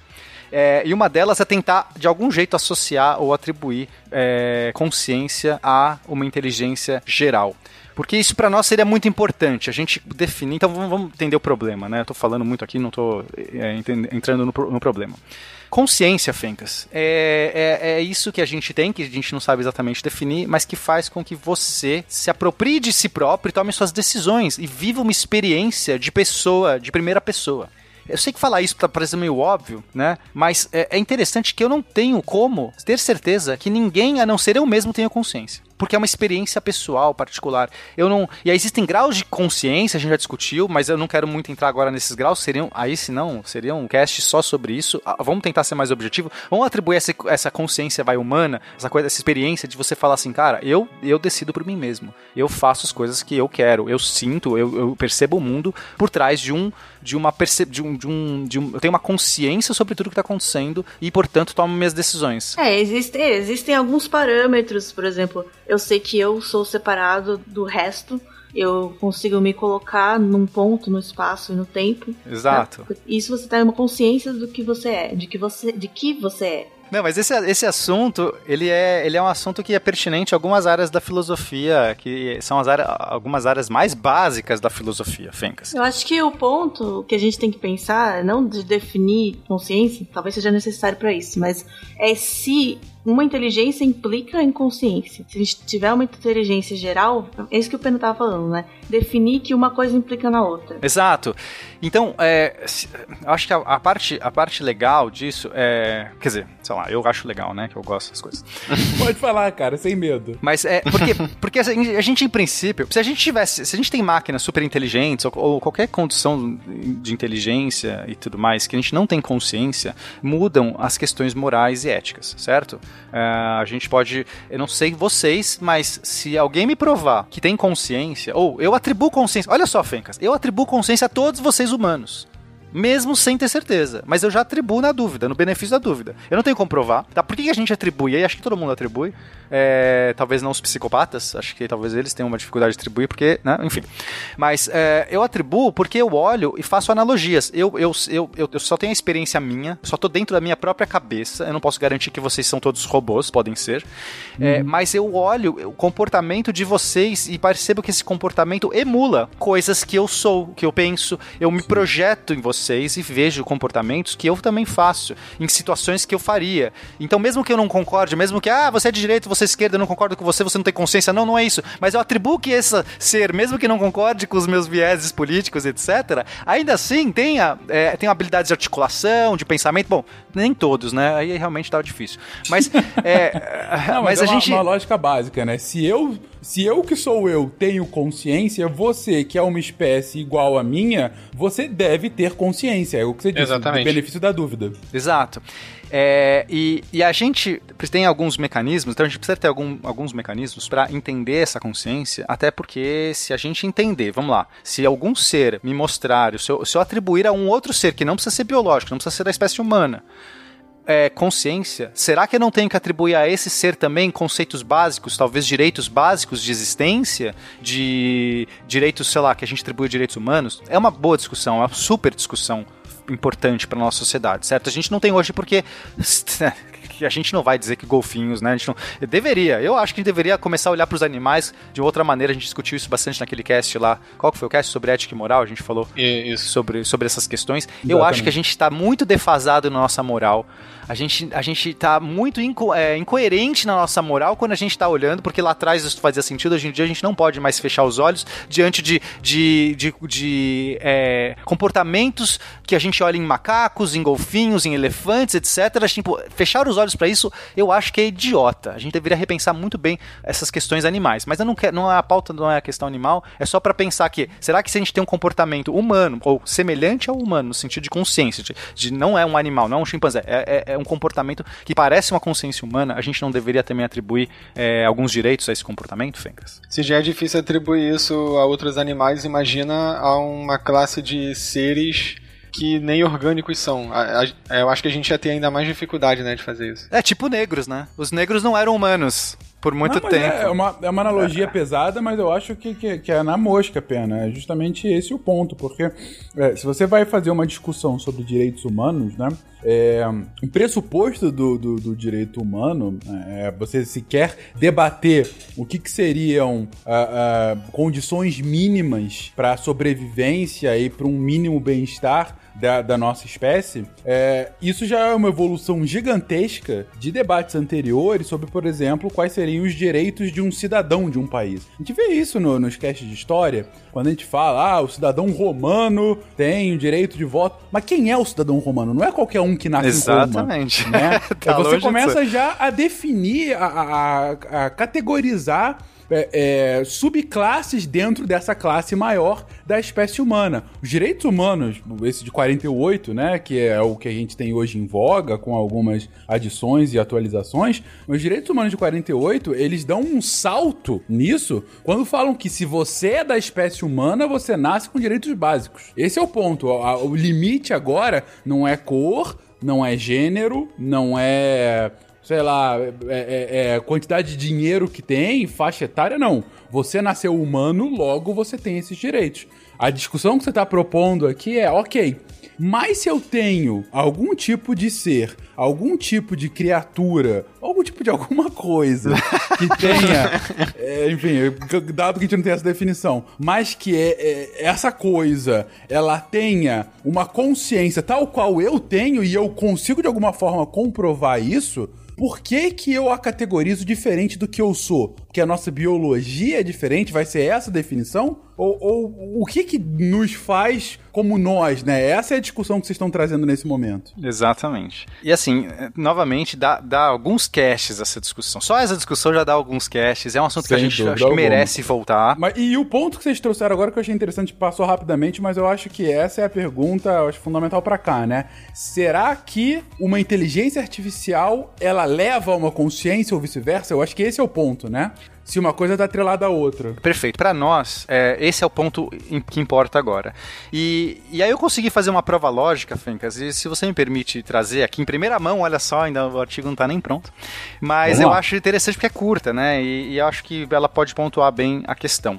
Então, essa prova lógica, ela começa pelo meio do teste Turing. A gente primeiro tem que ter algum meio de definir é, consciência é, que nos satisfaça. Como é uma experiência pessoal, e eu não tenho como atribuir a ninguém, é, é, a gente tem um mecanismo que é, eu acho engenhoso, absurdamente engenhoso. O Alan Turing fez isso. Então, é, ele pegou um jogo chamado o, o jogo da imitação, transformou isso para aplicar como uma ferramenta para medir, no caso, inteligência, mas podemos usar para medir consciência. Então, a ideia do, do jogo da imitação do Alan Turing seria simplesmente você tem que conversar, você teria dois entes conversando com você é, por, uma- por um terminal, ou seja, você não está vendo eles fisicamente, tá? Você está conversando por, por teclado, para você não ter como julgar nada a não ser a, a própria conversa. Você não pode olhar e ver, olha, esse claramente é um robô, esse aqui é um ser humano, então eu já sei quem é quem. Não, você não pode, você não tem acesso, só tem acesso a, sei lá, um terminal.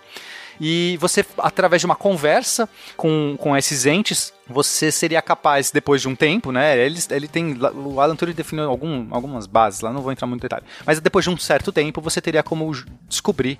Você ter, tem capacidade de falar quem que é o, o, o computador e quem que é o, o ser humano, né? Essa, essa é ideia. Agora, Fencas, se a gente aplicar esse, a ideia desse teste Turing, é, como ele é muito uma ferramenta importante, eu posso usar esse teste Turing, na verdade, para definir é, consciência de outros seres humanos. Então, no meu, no, no nosso entendimento, como é que eu atribuo consciência a um ser humano? Então, se ele tem um comportamento que é indistinguível de um ser humano, eu vou dizer que esse comportamento ele é que eu vou atribuir então a consciência. Eu atribuo consciência às pessoas justamente por fazer esse processo, tudo bem? Por enquanto? A, a sua lógica é: eu tenho consciência, eu não posso a priori dizer que você tem consciência. Mas, como eu sou humano e você também é da minha espécie, se eu consigo comprovar que você é da minha espécie, eu infiro que você também tem consciência. Não quero usar espécie aqui. Acho que não é nem espécie, assim, é o comportamento, né? Eu sou. Eu, tenho, eu sei que eu tenho consciência, você se comporta como eu. O ponto é o seguinte: se, se você é indistinguível de um ser humano, eu vou atribuir a você o que eu atribuo a um ser humano se eu atribuo, se eu atribuo a todo ser humano sem questionamento, você nunca vai questionar assim, será que temos consciência? Né? Não numa esfera é, pública, numa esfera social. A gente não faz. A gente pode atribuir isso em esferas metafísicas, em, em outros níveis da filosofia. A metafísica, gente, é um ramo da filosofia, antes que vocês começam a falar que eu estou invocando aqui, sei lá, ocultismo. É, é, então, você pode, não, num outro nível, você pode começar a arguir isso, mas, mas não no nosso nível social, certo? Ninguém questiona. Então, se você, se eu sou ser humano, é o sou parâmetro para definir consciência. E se você é indistinguível, porque eu não sei se você. Eu simplesmente tenho uma interação fechada com você. Se eu não tô vendo o seu rosto, eu interajo com você e falo assim, cara, você é ser humano. Não tem nenhum teste que eu fiz aqui. Conversei com você por duas horas, a gente falou sobre tudo. Desde, sei lá, futebol até discutimos singularidade. A gente, sei lá, pôde conversar, tratar, perguntei, não sei o quê, e você é indistinguível de um ser humano, eu atribuo a você aquilo que eu atribuo a qualquer ser humano, e no caso, consciência. O, o importante aqui é o seguinte: ele não garante consciência. Ele só, né, o teste não garante, mas é a ferramenta que a gente vai usar para medir. Esse, é, eu tenho que, a gente tem que partir de um ponto e falar, cara, se um ser humano é indistinguível, de um, se um ser é indistinguível de ser humano, eu vou atribuir a ele consciência, inclusive um ser humano. The answer to the ultimate question of life, the universe, and everything is.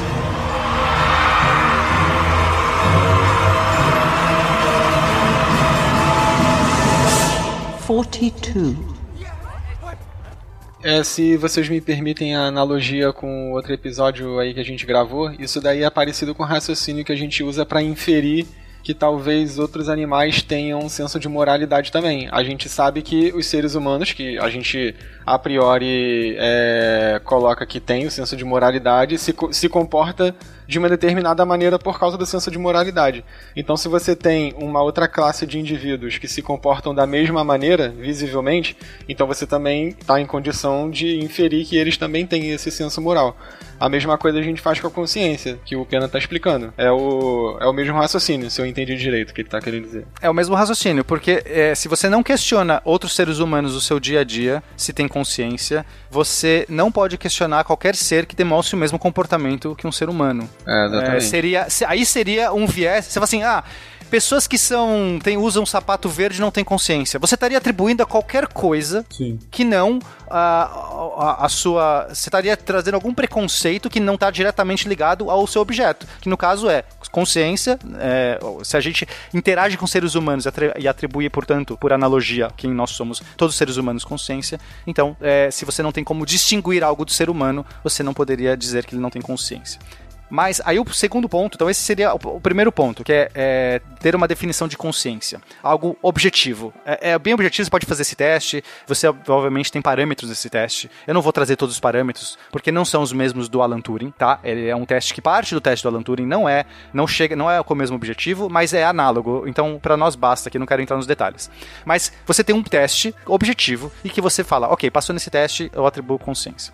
Agora, uma inteligência geral, Fencas, por definição, é um, uma inteligência artificial que pode fazer, que, que deve fazer todas as tarefas, qualquer tarefa, tão bem quanto um ser humano, inclusive passar no teste Turing.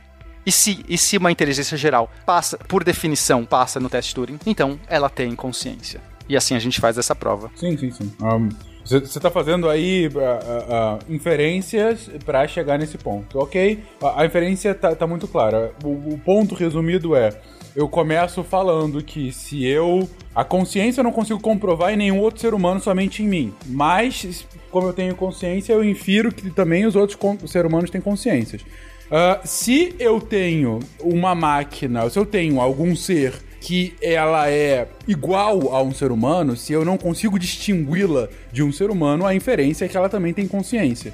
E se a partir de um teste de Turing, que é justamente o teste que é utilizado para saber se a máquina é distinguível ou não do ser humano, e essa máquina consegue passar nesse teste de Turing, logo ela consegue é, comprovar que ela é análoga a um ser humano, logo por essa inferência ela também tem consciência. Isso, e aí uma inteligência geral, ela por definição faz todas as tarefas tão bem quanto o ser humano. Então ela também teria Então ela vai passar no teste Turing, e portanto Perfeito. toda inteligência geral tem consciência. Pena, o que me faz é, chegar a uma outra pergunta, voltando à consciência e inteligência. É, e aí também não sei se seria, de qualquer forma, testável isso, mas, é, mas imagino que a pergunta já tenha sido feita, né? A, a consciência não poderia ser uma condição para uma inteligência similar à humana? Digo, aqui a gente está inferindo que se é inteligente, é, é, a gente está achando que ela deve ter consciência. Uhum. E, e, não poderia ser o caminho inverso do tipo, você só poderia ter uma inteligência similar à humana com um pressuposto de que haveria consciência? Então, é, é, essa parte é muito legal. Pode ser que seja uma correlação inversa, né, uma causalidade inversa, e pode ser simplesmente uma correlação que não tenha causalidade. A gente não sabe, é, é um dos assuntos em aberto. Porque, e aí isso inclusive é um dos nossos trabalhos que a gente está fazendo no grupo, que é mapear esse caminho. Eu tenho degraus que são construídos desde o momento de não consciência até uma consciência do nível humano, e a gente tem inteligências que são mapeáveis também, é, que devem ser mapeáveis. E a pergunta é justamente essa: é possível um sem o outro em alguma. A gente, o mais importante é, é essa prova é mostrar que se você, se você chegou nesse ponto e você tem uma inteligência geral, você obviamente tem consciência, mas existe uma correlação e ela é causal de alguma maneira, não temos certeza, temos algumas inferências. Então, talvez a, a consciência humana seja um subproduto da nossa é, da, que surgiu da nossa evolução, né? E aí numa escala de inteligência que, que foi selecionada e de repente um subproduto. Ou seja, por que isso? Isso é muito legal.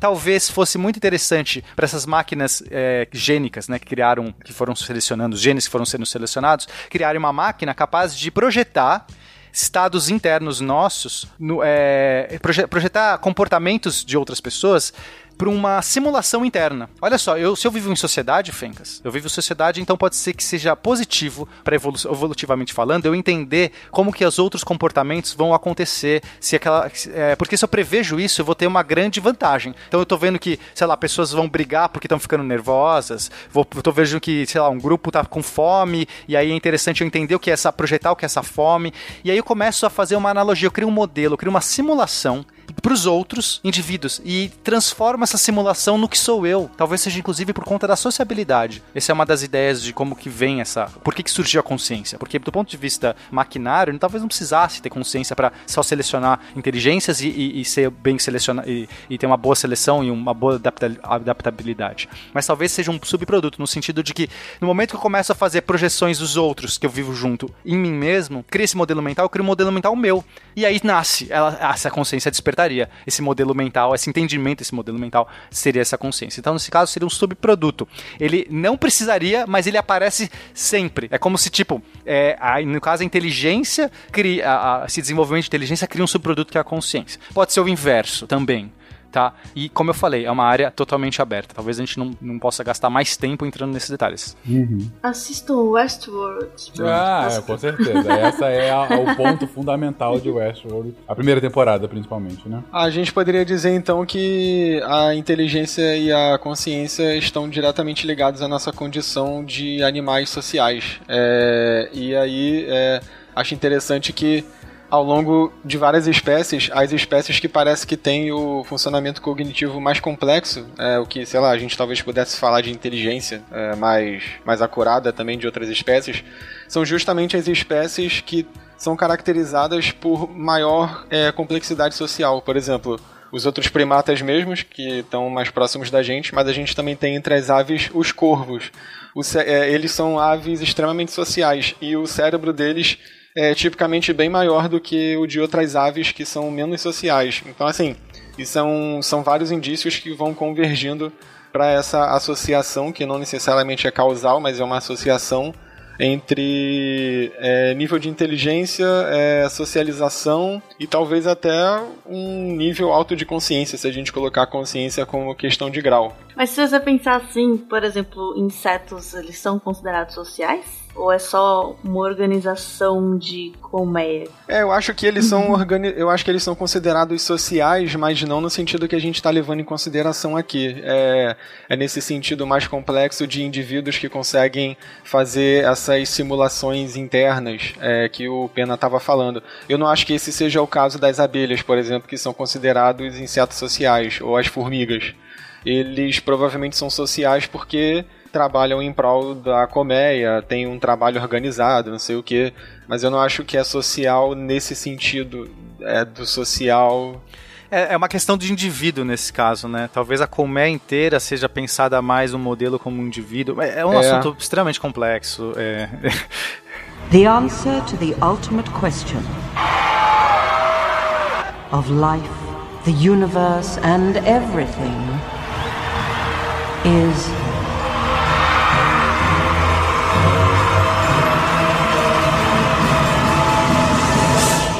forty-two. Beleza. é, Você já colocou aí, Pena, f- formas, inclusive, de, ainda que de forma mais rudimentar, começar a testar ou, ou- ou falsear, enfim, o- se a consciência de fato ela é potencialmente prevista nesses tipos de inteligência artificial. E aí a gente estava comentando agora sobre se haveria alguma causalidade ou se é só uma correlação e se em havendo a causalidade, qual é o fluxo dela, né? Inteligência causa consciência, consciência causaria inteligência. Bom, é... quanto tempo que a gente de fato vai sair dessas inteligências cada vez su- mais super especializadas e com as quais a gente não consegue mais viver sem, para uma inteligência geral, de fato, para uma máquina ou uma inteligência, uma coisa, né? Com, volto a chamar de coisa por absoluta falta de definição, mas por essa coisa. Pode se chamar de ente, talvez. Esse ente, ente bonito. Por esse ente com uma inteligência análoga à humana. Então, aí é um pouco de futurismo, mas eu não quero fazer esse futurismo é, é, é, barato, né? A gente tem boas ferramentas para arguir. O ponto importante, Feicas, é entender esse fenômeno do- da, da exponencial, esse poder da exponencial. E é essa explosão de pensamento de inteligência que o nosso querido é, Irving John Good já, já tinha falado pra gente lá atrás.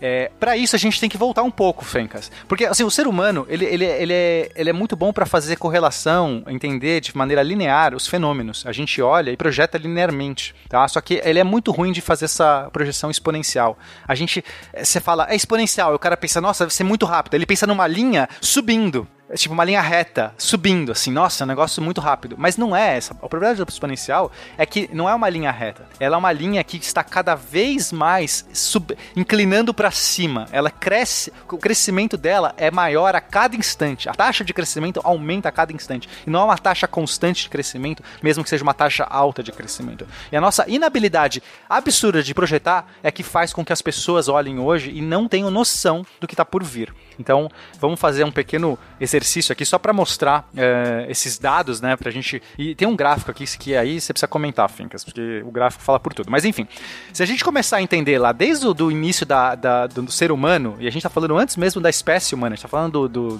do gênero hominídea, a gente percebeu, é, se a gente contar aqui o crescimento do, do, do ser humano, a gente tinha, sei lá, lá atrás, há um milhão de anos, que é, o ser humano precisou de um milhão de anos para que a capacidade de produção aumentasse suficientemente para adicionar um, adicionar um milhão de indivíduos dentro de uma, de uma certa sociedade, tudo bem? Então, sei lá, é, lá antes mesmo do, do- Homo sapiens, a gente está falando aqui Homo erectus e tudo mais, sociedades hominídeas, eles precisaram de um milhão de anos para conseguir gerar um adicional de um milhão de indivíduos, ok? Então, em termos de tecnologia, produção, complexidade social, a gente está falando de muita coisa aqui. Mas depois, Fencas, é, em 5 mil antes de Cristo, antes da Era Comum, é, depois dessa revolução agrícola, a taxa de crescimento, é, ela conseguiu esse mesmo salto né, de, de um adicional de um milhão de indivíduos apenas em dois séculos. Então, de, de um milhão para dois séculos. E aí, depois, na revolução, depois da Revolução Industrial, a gente conseguiu esse mesmo patamar em 90 minutos. Então, é, é até mais crítico nesse ponto, não é 5 mil anos. É que há 5 mil anos, né? Tipo, há 7 mil anos, na verdade, a gente teria conseguido essa salto de dois séculos. Sim, não, não tá claro, tá claro. Bom, o que a gente experimentou de fato na história, a gente já comentou, inclusive, é, mais recentemente naquele cast de História das Cidades, né? É, principalmente a partir do século XIX, quando a gente chega ao nosso primeiro bilhão de indivíduos, né, de, de, de Homo sapiens na Terra, é, logo no início do século XIX, e o segundo bilhão é no final do século XIX, e ao longo do século XX a gente passa chegando a 6 bilhões, né? E você vê, a gente levou aí só da nossa espécie 100 mil anos para chegar ao primeiro bilhão, e em mais 100 anos a gente chega a 6 bilhões, né? É, e aí quando você coloca isso num gráfico, né, que era o seu ponto, é, não é uma questão de uma curva ascendente. É, gente, eu acho que a melhor definição disso é um chão e uma parede. O gráfico no início é o chão, e aí chega um determinado momento que cresce esse exponencial, vira parede. Porque nada é, é, é, vira quase que uma curva reta de um crescimento tão absurdo que você tinha comparado ao crescimento anterior. É, quando a gente mapeia, só, no caso desse gráfico, o primeiro gráfico, a gente está com 8 mil anos aqui, na verdade 10 mil anos, né? Porque começa do menos 8 mil e vai até o 2 mil. Então, é, que, que a, não, é nem o, não é nem essa escala que eu estou colocando, a gente só colocou 8 mil como sendo, sendo o início de uma civilização é, é, mais sedentária, com né, assentamentos de civilização 8 mil, mais ou menos. É, então, se a gente coloca nesse gráfico, já está essa parede que você, quando você se aproxima do ano 2000, a gente já percebe, né? E a gente está usando aqui a medida PIB como né, uma medida de produtividade, mas você pode jogar outros indicadores, tanto, tanto faz, estão todos nesse sentido correlatos. A gente tem essa curva vertical. Quando a gente chega perto do ano 2000, a gente tem chegando nessa vertical. Agora, se a gente olhar é, só a partir de 1700 até hoje, Tá? Ou seja, a gente vai fazer um recorte muito mais restrito da história humana. 1700, a gente está falando aqui de idade moderna. É, ainda assim, é absurdo esse gráfico. Não vira uma, uma linha reta vertical, mas você olha para aquilo e fala, cara, a partir de 1950, é, essa explosão, essa subida, ela é muito. É, tipo assim, cada ano você está ganhando tudo que você basicamente todo o crescimento que você fez desde o do ano 1700. E é isso que a gente tem hoje. A gente, a gente consegue dobrar, sei lá, toda a nossa produção científica, te, é, tecnológica, intelectual, etc., a co coisas como é, 10 anos. É tipo um negócio absurdo. A gente tem, a gente tem sei lá, é, o século XX inteiro. Sei lá, nos últimos, nos últimos é, 10, 10 anos a gente tem o avanço do, do século XX inteiro, nos últimos 10 anos aí do, do século XXI. E isso continua. Só que aí você fala assim, já sei, vou projetar isso pra frente, né? Então eu vou olhar, os últimos 10 anos é um avanço de um século, os próximos 10 não é agora, os próximos 10 não é um século. Porque os próximos 10 talvez sejam 3 séculos. Porque é exponencial. E a gente não tem como lidar, a, a, o ser humano não tem como projetar. A gente não, não somos máquinas boas boas suficientes para lidar com esse crescimento exponencial, porque simplesmente é, a, gente, a gente tem uma, uma capacidade, as nossas leis, a nossa moral, a nossa, nossos costumes, as nossas nossas engrenagens sociais, elas não são rápidas o suficientes. Não são. A gente não consegue falar sobre reforma da Previdência, Fencas. Ela já está muito atrasada, assim. A gente já está num ponto absurdo. Mas ainda assim, não conseguimos ver o. A gente, não, estou falando de reforma da Previdência, estou falando de singularidade. Daqui hum. 20 anos a gente tem singularidade. As relações sociais todas estão mudando e vão mudar antes, muito antes da singularidade. Muito antes. A gente já vê como que é esse caminho até lá e a gente não está conseguindo discutir reforma da Previdência, sendo que os seres estão ficando mais velhos, é, é, tendo menos filhos. A gente está vendo um monte de indicadores já há muito tempo de que isso estava acontecendo e ninguém conseguiu parar e falar, galera, vamos parar um pouco e pensar daqui 10 anos que essa merda vai estar tá gigante. Isso eu tô falando há 10 anos atrás, daria para você ver esses indicadores, não é, não é do, não é do dia para noite. É mais, assim, e, e é um absurdo que a gente como sociedade não consegue olhar isso e falar, temos um problema muito, muito sério, porque o ser humano vai viver, não é, ah, agora com 80 anos, não, não sei o quê. Eu tô falando que o ser humano vai viver 120 anos, Fencas, 200 anos. E as pessoas não, não fazem ideia. Isso parece ficção científica. E talvez amanhã não é nem mais ser humano. É tipo a outra questão que a gente tá, tá discutindo. Vem, agente Smith. tá na hora, não tem mais jeito. Vem. A, a singularidade chega antes da gente se aposentar, isso é certo.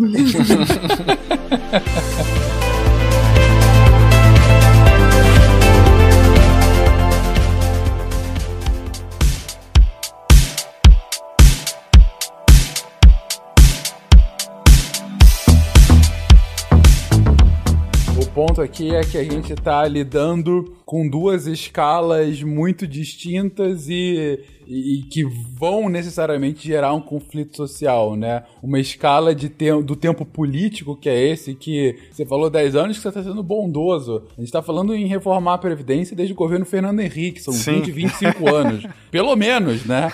Que a gente no Brasil já via isso.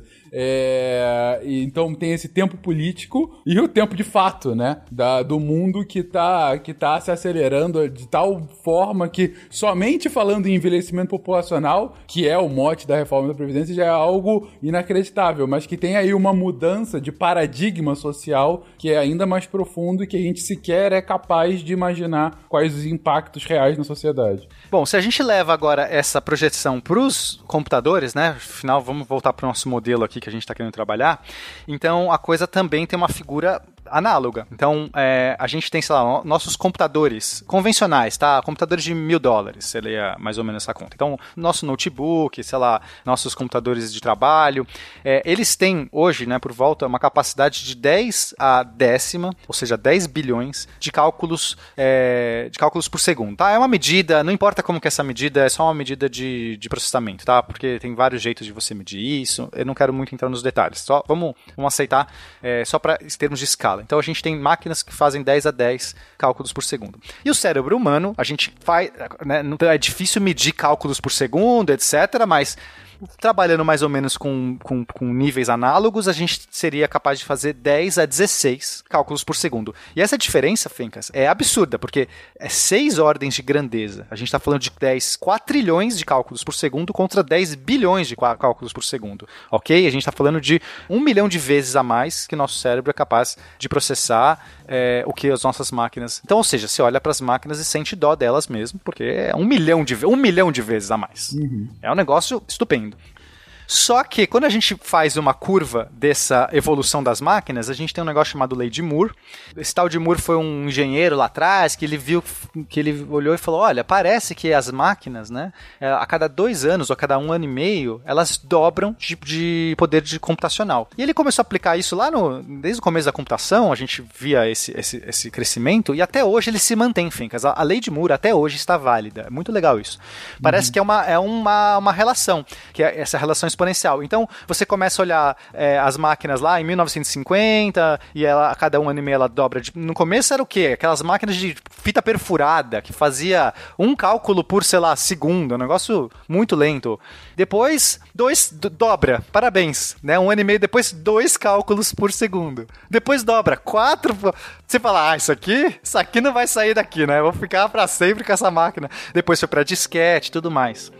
E só que se a gente aplicar esse crescimento é, para frente, a gente está falando aí por volta de é, 2036 seria o tempo onde essas máquinas vão ter a mesma capacidade de processamento que um cérebro humano. Não necessariamente a inteligência. Não, é exato. Capacidade de processamento, né? Essa, nesse, usando essa referência desse indicador que você falou, né? De cálculo por segundo. É, em é, 2036? 2036. 36. Então, em 17 anos, as- e, e mantendo-se a lei de Moore, né? Exato. Pode ser que não se mantenha, isso é, a premissa é mantendo-se a lei de Moore, as máquinas teriam o mesmo processamento que o cérebro humano em 17 anos. Gente, em 17 anos já tem Copa do Mundo sendo decidida, já é, definida, Exato. né? Ou seja, é- é- é- não é do tipo, ah, muita coisa. Não, tem, sei lá, gente... O seu filho que tá nascendo agora, ele vai estar virando maior, vai estar com maior, chegando à maioridade nesse momento. Não é uma coisa fora do- da realidade. Exato. né? Em princípio estaremos todos vivos, né? Eu quero dizer o seguinte, é algo da nossa geração, da nossa vida. Não vamos, depende da, da idade de cada um, mas assim, em princípio, estaremos vivos e sadios, e sãos, talvez, né? É, sãos eu acho mais difícil, mas enfim. Então, ou seja, em 17 anos a gente vai vencer esse um milhão de vezes. Esse um milhão de vezes que parecia tão idiota naquele dobra, dobra, dobra, dobra, ele vai ser vencido. Tem um, um, uma, um GIF animado aqui, Fencas, por favor, clica nesse. nesse que, que, tem um desenho aqui na pauta, mas tem embaixo tem o link, porque na pauta ele não toca. Por favor, clica e, e, e eu acho que isso aqui é muito, muito emblemático. Então, se você quiser, inclusive, descrever, senão eu descrevo aqui o que, que significa isso, mas é que é, é fantástico. Vamos lá, eu estou abrindo Audiodescrição com Audiodescrição do GIF. Tá na pauta, tá, gente? Se vocês quiserem, esse, esse link vai estar na pauta. Vamos lá. É, tem um texto, mas eu não vou ler, vou ler o texto, não. É, é, então o... deixa, eu, deixa eu já falar que acho que, senão já, eu já ganhei um tempinho aqui. Depois você faz uma, uma um wrap-up. É, é, então, esse GIF mostra o Lago Michigan, tá? Então, é um recorte, assim, lateral do Lago Michigan. Ele tá vazio, tá? Não importa o que é Lago Michigan, pensa no lago que você quiser. Tá, o, o parque... Pensa do... numa poça d'água gigante. Uma poça d'água gigante. E assim, o lago cheio seria o momento que chegou, que o, o, o ser humano, que o cérebro chegou, né? Seria equivaleu. E o lago vazio seria o, o começo da, da computação, seria lá 1950 que começou. Então ele vai mostrando o, o lago sendo enche, é, é, gotinhas caindo nesse lago e enchendo esse lago só que na taxa exponencial. Então, no começo você vê que vai caindo um monte de gotas e não acontece nada, não sobe. O nível do lago não sobe, não sobe, porque está dropando uma gota por segundo, depois você dropa duas por segundo, o lago continua vazio. Depois você dropa 4 por segundo, 8, 16, 32. Chega uma hora que de repente você olha, o lago encheu. Você bate o olho e fala: Caraca, o que aconteceu? Eu dormi, o lago encheu. Nessa simulação tá 2025, tá? É, mas tanto faz o número final, porque aqui é só para mostrar a, a, aceleração. Nas nossas contas mais atuais e refinadas, está mais para 2036. Tanto faz o número, é só para entender a explosão, Fencas. Você, por favor, me descreva o que está vendo. Não, cara, é impressionante realmente, porque o ponto é, o, o GIF, gente, para quem não tá conseguindo ver, é o, os anos passando, começando de 1940, que seria o início da computação, né? E aí mostra em determinado ano e vai aumentando de 3 em 3 anos, mais ou menos, né? É, o quanto foi evoluindo os cálculos por segundo, né? E aí mostra que, enfim, o primeiro ano é um cálculo por segundo, o segundo ano, depois de três anos eram sete cálculos por segundo e tal.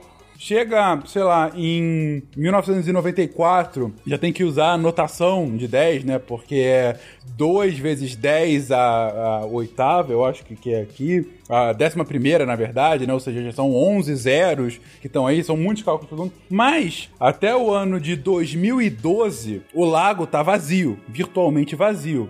Em 2012, que a gente alcança mais ou menos 10 a 15, é, 15 é, zeros, o lago começa a encher. De 2012 até 2025, o lago que estava vazio, de repente se enche. É um lago gigante, gente. Não é assim uma pocinha, é uma, um poção mesmo.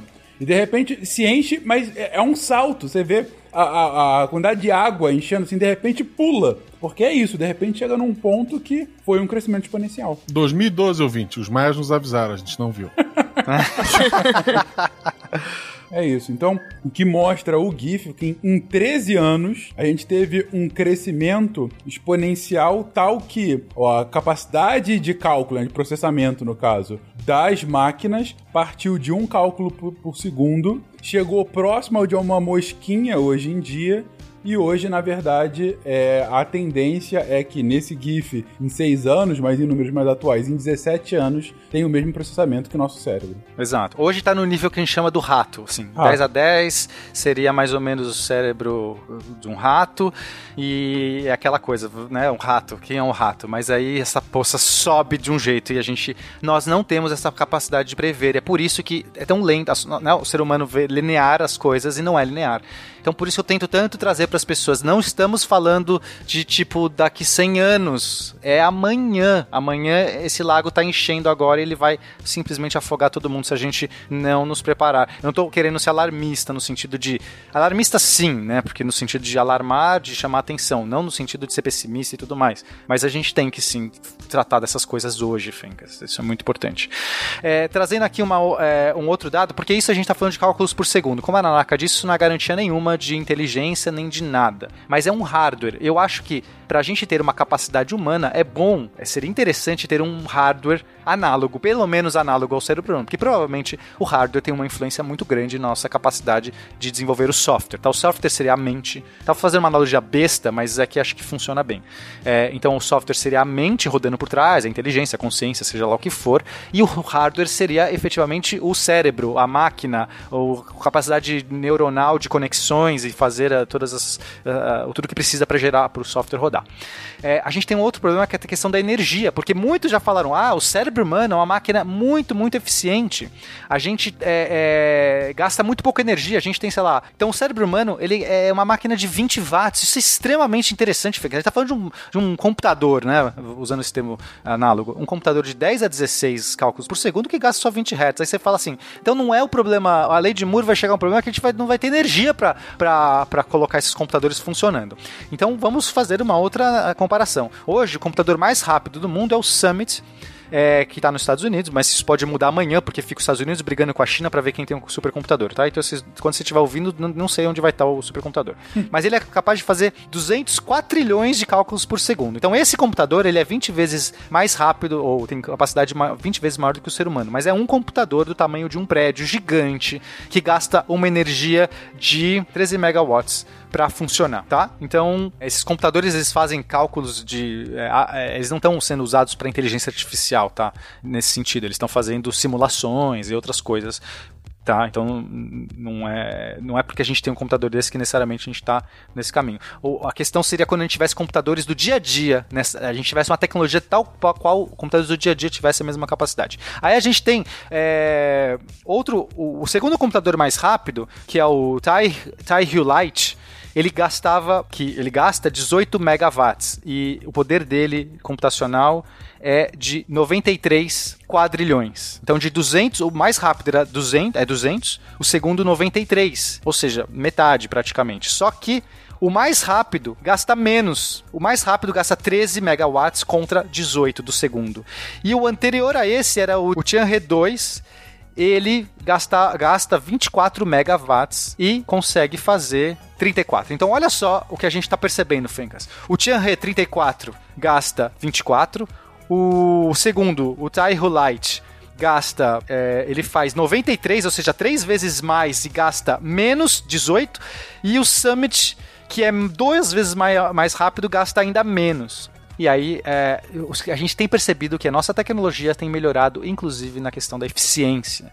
Então, esse salto de um milhão pode muito bem que a gente chegue em máquinas nesse futuro de 2036 que estejam trabalhando em ordens de energia compatíveis com a nossa realidade. A gente está aumentando, inclusive, nossas matrizes energéticas, a gente está cada vez requisitando mais energia e os computadores estão ficando mais eficientes. Então, não é um impeditivo como muita gente quis dizer, ah, isso vai ser o limitador. Não é o limitador. Não parece ser o limitador. The answer to the ultimate question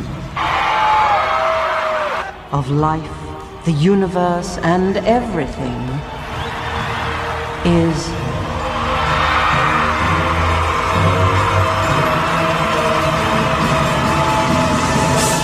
forty-two.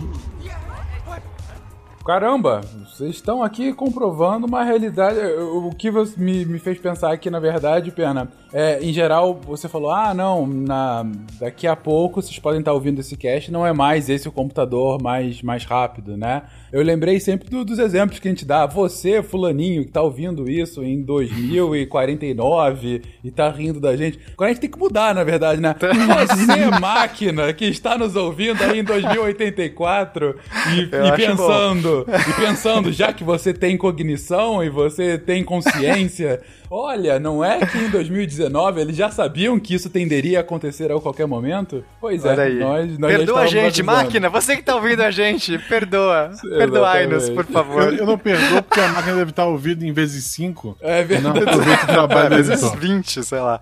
Bom, Fencas, é, avançando aqui, o, pro, o próximo ponto é então o software, né? A gente falou que é necessário ter um hardware, sei lá, mínimo, mas gente, isso não garante nada, nada. Eu posso ter o hardware que for e de repente não, não tenho a, a consciência ou a inteligência surgindo. Agora a gente vai discutir quais são os métodos que a gente tem para chegar, se é que é possível chegar nessa, nessa condição de inteligência humana. Fencas, a gente, é, a gente tem uma tentativa, isso já é antiga essa tentativa de tentar então modelar o cérebro humano é, para uma máquina, tá? Porque a gente fala, ok, como é que eu vou, vou gerar isso?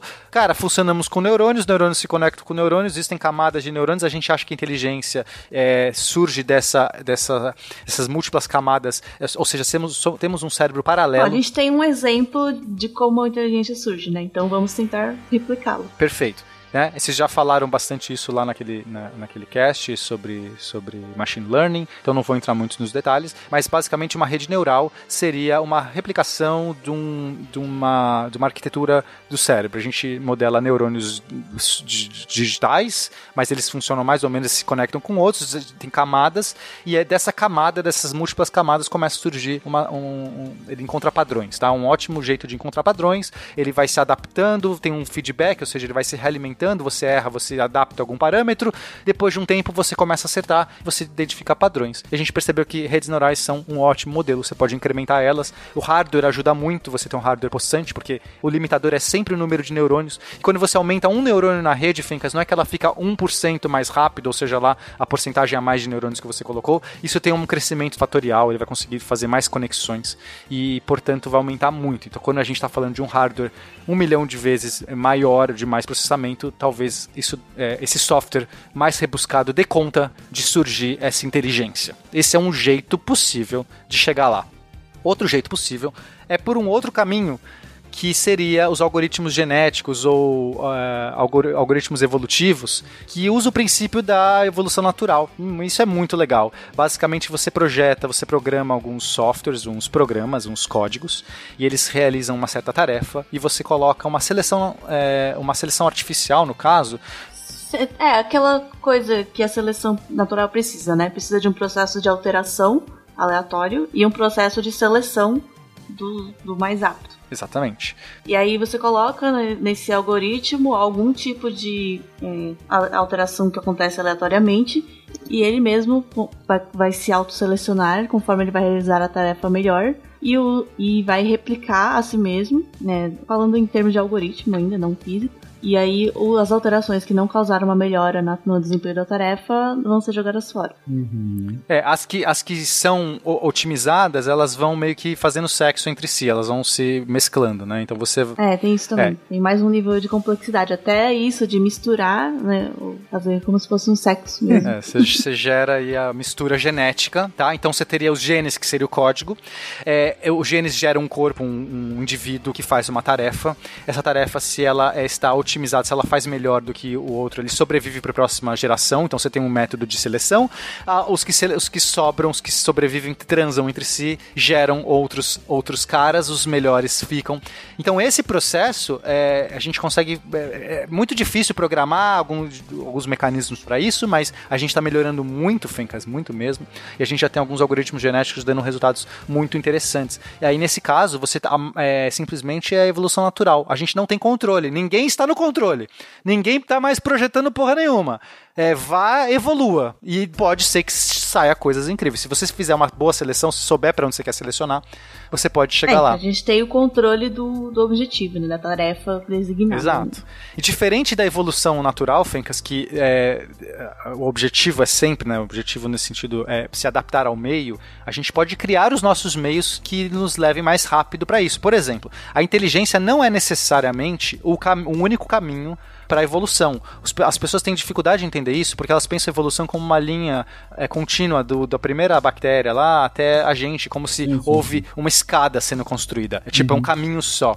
E não tem. Para a evolução isso é bobagem. Você não tem um fim em si. Ah, a inteligência é o método final. Não, talvez você tenha várias civilizações que evoluam é, ou vários é, seres, seres vivos que evoluam que nunca cheguem na, na questão da inteligência. Outra, para aqueles meios e para aquelas situações, outros, outras condições, estratégias foram melhores. Talvez os dinossauros lá atrás, se não tivessem se extinguido da maneira, talvez nunca tivesse dado espaço para que seres como a gente tivessem desenvolvido. Talvez eles não tivessem é, a estratégia de inteligência não fosse tão selecionado para aqueles seres naquele momento.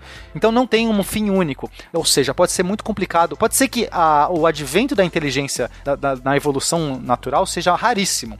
Raríssimo, raríssimo. Pode ser uma coisa assim que só aconteça uma em cada 10 milhões de, de, de seres vivos que estão evoluindo, pode ser que aconteça. Aí você fala assim, nossa, mas somos tão raros? Bom, é que nós somos o. A gente só pode olhar. e, Né, aí é o argumento antrópico, só vai acontecer. A gente só vai poder olhar é, isso se nós formos os selecionados. Então, Sim, nesse sim. sentido, não é.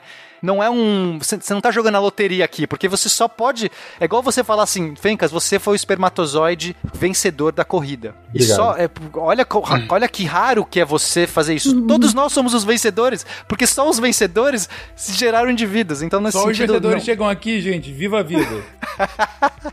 Ou seja, a gente não sabe dizer quão difícil é por esse método. Pode ser que seja muito complicado, mas podemos colocar as condições certas. Podemos selecionar eh, ambientes, situações que a inteligência seja o, o, melhor, melhor estratégia. E nesse caso a gente ganha muito da evolução. E quando a gente olha, Fencas, o jeito que as máquinas estão evoluindo, vai, desde 1940, 50, né, que são as primeiras máquinas até hoje, a gente tá, eles estão indo bem, né? A gente, elas estão indo melhor que a gente, porque caraca, elas daqui a pouco já chegam lá. então, em termos de software, também não vejo. Tem outros, tá, gente? E aí é uma gama, não dá tempo da gente abordar todas as nuances. É, e a gente também falou que as máquinas podem começar a projetar outras máquinas. A gente tem agora várias iniciativas, a OpenAI, que é um grupo que está meio que por trás disso, tentando gerar uma inteligência geral, é, mas com, com segurança, né? Enfim, eles têm várias prerrogativas. Tem outros, outros grupos, um deles é o Covariant AI, que está fazendo máquinas aprenderem como crianças, Fencas. É muito legal, nossa, isso é muito, muito legal. O objetivo deles não é chegar a objetivo nenhum, é simplesmente tentar recriar máquinas que brinquem com jogos de criança.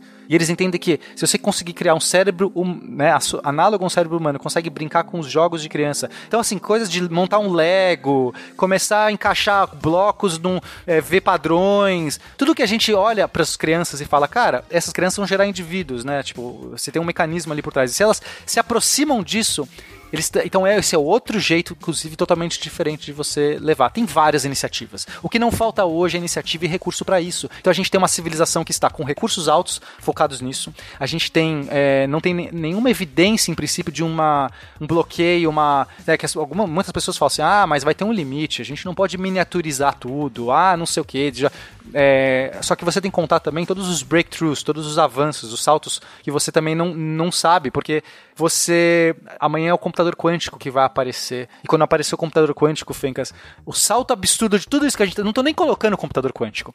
Ou seja, tem tanta coisa que pode acontecer e os recursos da nossa sociedade hoje são tão alocados a isso que é muito difícil você achar que não vai acontecer. Vai ter alguma limitação que vai impedir isso de ir pra frente, né? Esse é, o ponto. Eu acho que quando o hardware tiver, tiver capaz, capaz, os softwares vão estar pau a pau, vão estar aptos. Ou seja, eu não acho que é assim, olha, temos o hardware, mais 20 anos. Não, não, é mais um ano, mais dois anos. Eu Entendi. tenho muita convicção que vai ser muito rápido. Por isso que eu coloco, eu particularmente coloco ponto da singularidade antes de 2040. Não entendo. Essa é a minha previsão. The answer to the ultimate question of life, the universe, and everything is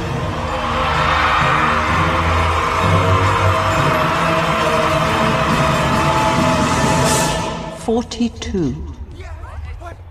É, eu acho que um, um ponto legal de colocar também é dois, na verdade. Um que já foi bastante colocado é que podem ser que existam limites que atrasem muito, talvez não impossibilitem, mas atrasem muito. Tem muitos céticos que realmente fazendo análises, mesmo análises matemáticas como a gente está fazendo aqui, eles acham que não vai ser em dois, duas décadas, vai ser, sei lá, em um, dois séculos. E, ué, por conta de algumas coisas que parece que a gente não consegue mesmo é, entender da cognição humana e não consegue replicar de jeito nenhum na inteligência artificial. É, um dos pontos, por exemplo, seria que a gente tem uma coisa chamada dissonância cognitiva, que a gente é capaz de ter duas crenças conflitantes ao mesmo tempo. E às vezes a gente é capaz de ter uma crença e agir, de, e agir diferente do que essa crença diz. E uma máquina, do jeito que a gente tem hoje, ela não é capaz de fazer isso. Então já seria uma inteligência diferente por princípio. Uhum. Mas será que o rato tem isso? Também, eu não É, sei. A gente não sabe. É, e outra coisa, é, em outro ponto diferente, é que pode ser que a gente tá muito pensando assim, nós contra eles, né? Vai ser a gente aqui e as máquinas ali. Mas se a gente pensar como a tecnologia vem evoluindo, é, ela vem muito transparente, assim. Ela tá à nossa volta e a gente nem percebe que ela tá ali. É uma coisa que a gente chama de ubico, né? Que ela se, ela se junta, assim, se integra ao ambiente, ela fica realmente invisível. E existe uma possibilidade da gente se integrar, esse é um dos modelos da singularidade, que a gente como ser humano vai se integrar à inteligência artificial, a gente vai usar a tecnologia para melhorar a nossa própria inteligência. Nós seremos a super inteligência, viu? É o, também os movimentos de transhumanismo aí. É uma das, das opções. Entendi. Vai ser a, a era das máquinas espirituais. Máquinas espirituais? É, que é o termo que, o, que um dos defensores disso daí usa, o Ray Kurzweil. Ele, ele, ele tem um livro com esse nome, inclusive. Entendi. É, é, é que quando homem e máquina for uma mesma entidade, que é algo que a gente não possa distinguir uma coisa da outra, quase se fosse realmente um salto evolutivo artificial. Entendi. É, exatamente. Entendi. A gente vai mesclar o, seres orgânicos com acoplamentos inorgânicos, aí vai virar tudo uma coisa só. Entendi. Essa questão que a Nanaka falou sobre a gente não entender a mente, é, esse é um argumento que eu vejo recorrente assim: ah, nós não entendemos o cérebro, a gente não vai entender o cérebro, então a gente não vai ter como fazer essas máquinas tão cedo. Aí tem é, alguns erros lógicos aqui. O primeiro é que a gente tem que entender o cérebro para projetar. A gente está vendo que, não, a gente não está nem no controle mais. A gente é, está fazendo máquinas que, em princípio, ela, a gente não está mais entendendo os processos por trás e cada vez vai entender menos. O Deep Learning, quando você olha para o Deep Learning, as técnicas de Deep Learning, a gente percebe que. É, nossa, no momento que essas máquinas que estão nesses processos de deep learning começam a projetar outras máquinas ou fazer sistemas cada vez mais abstratos e, e, complexos, a gente fica cada vez menos. Então não precisamos entender o processo at all. Quando você vê um algoritmo genético funcionando, ele não vai funcionar por nenhum parâmetro, nenhuma barreira de entendimento nosso. A gente não tem que ter entendimento nenhum. Basta começar e assim como lá no começo as bactérias evoluíram, eram seres rudimentares, elas foram e, e, os, e os códigos genéticos se multiplicando chegaram numa solução de inteligência. E o segundo erro é pensar que só existe a forma da inteligência humana para que a gente, para que surja essas máquinas, né? Que essas máquinas tenham inteligência geral somente no modelo humano. E, e isso também é um erro. É, seria mais ou menos é, pensar que ah, os pássaros voam e eu só posso voar batendo asas. E a gente mesmo já mostrou que a gente o, o, o fato do pássaro voar só prova que o mais pesado que o ar pode voar. É só isso que ele prova. Ele não diz que é o único jeito. E tanto é que o ser humano inventou um avião que não bate asa. E a gente nunca fez um avião. Mesmo que nos primeiros modelos, talvez o da Vinci, sei lá, a ideia era, a gente não sabe como fazer, olha os pássaros batendo asa, vamos fazer uma máquina que bate asa. Não, hoje em dia, e já há muito tempo, desde o primeiro avião, nunca foi uma, um pássaro batendo asa. Então isso também é um outro argumento que não precisamos sequer reproduzir o mecanismo humano para chegar lá. A gente criou o Dumbo também. O Dumbo. então, exatamente. O, o Dumbo é a prova viva de que a gente precisa reproduzir o resultado, não o mecanismo que leva a esse resultado. o mecanismo pode variar. Dane-se asas, se as orelhas funcionam, que sejam as orelhas. Basicamente isso. isso. exatamente. Se tá voando, pode até bater a orelha. The answer to the ultimate question of life, the universe and everything is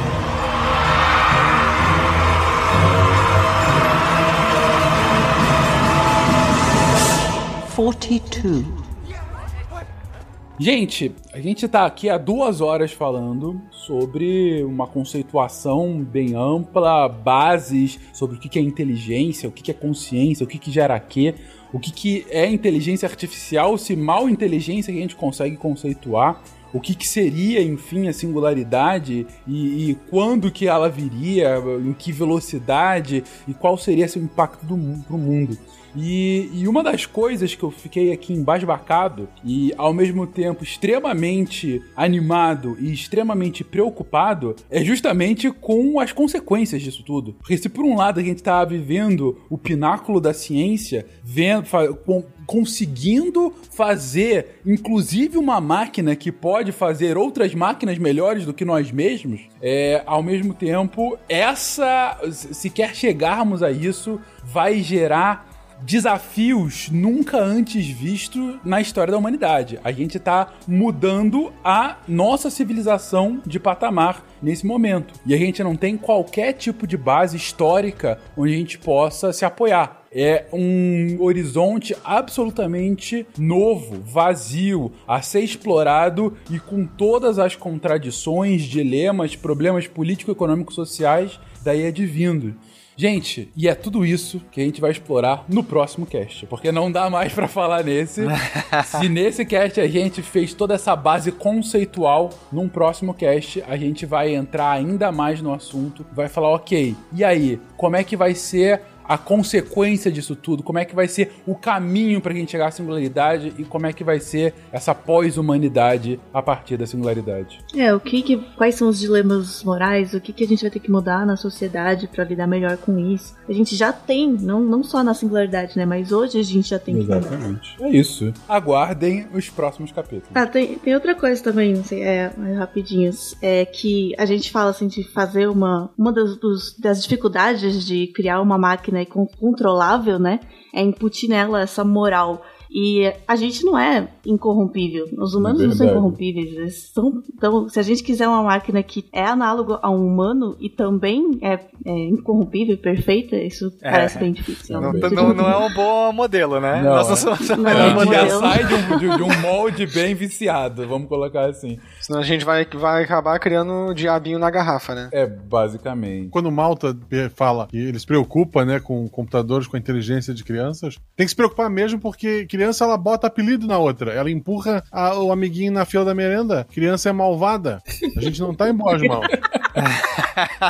Se ele tá Criança faz bullying, isso, né? Exatamente. Criança faz bullying. Tu, tu, tu, dá um brinquedo, ela quebra. Vê o, o boneco do Lucas na televisão, tu tem que fazer um consórcio para comprar aquela porcaria.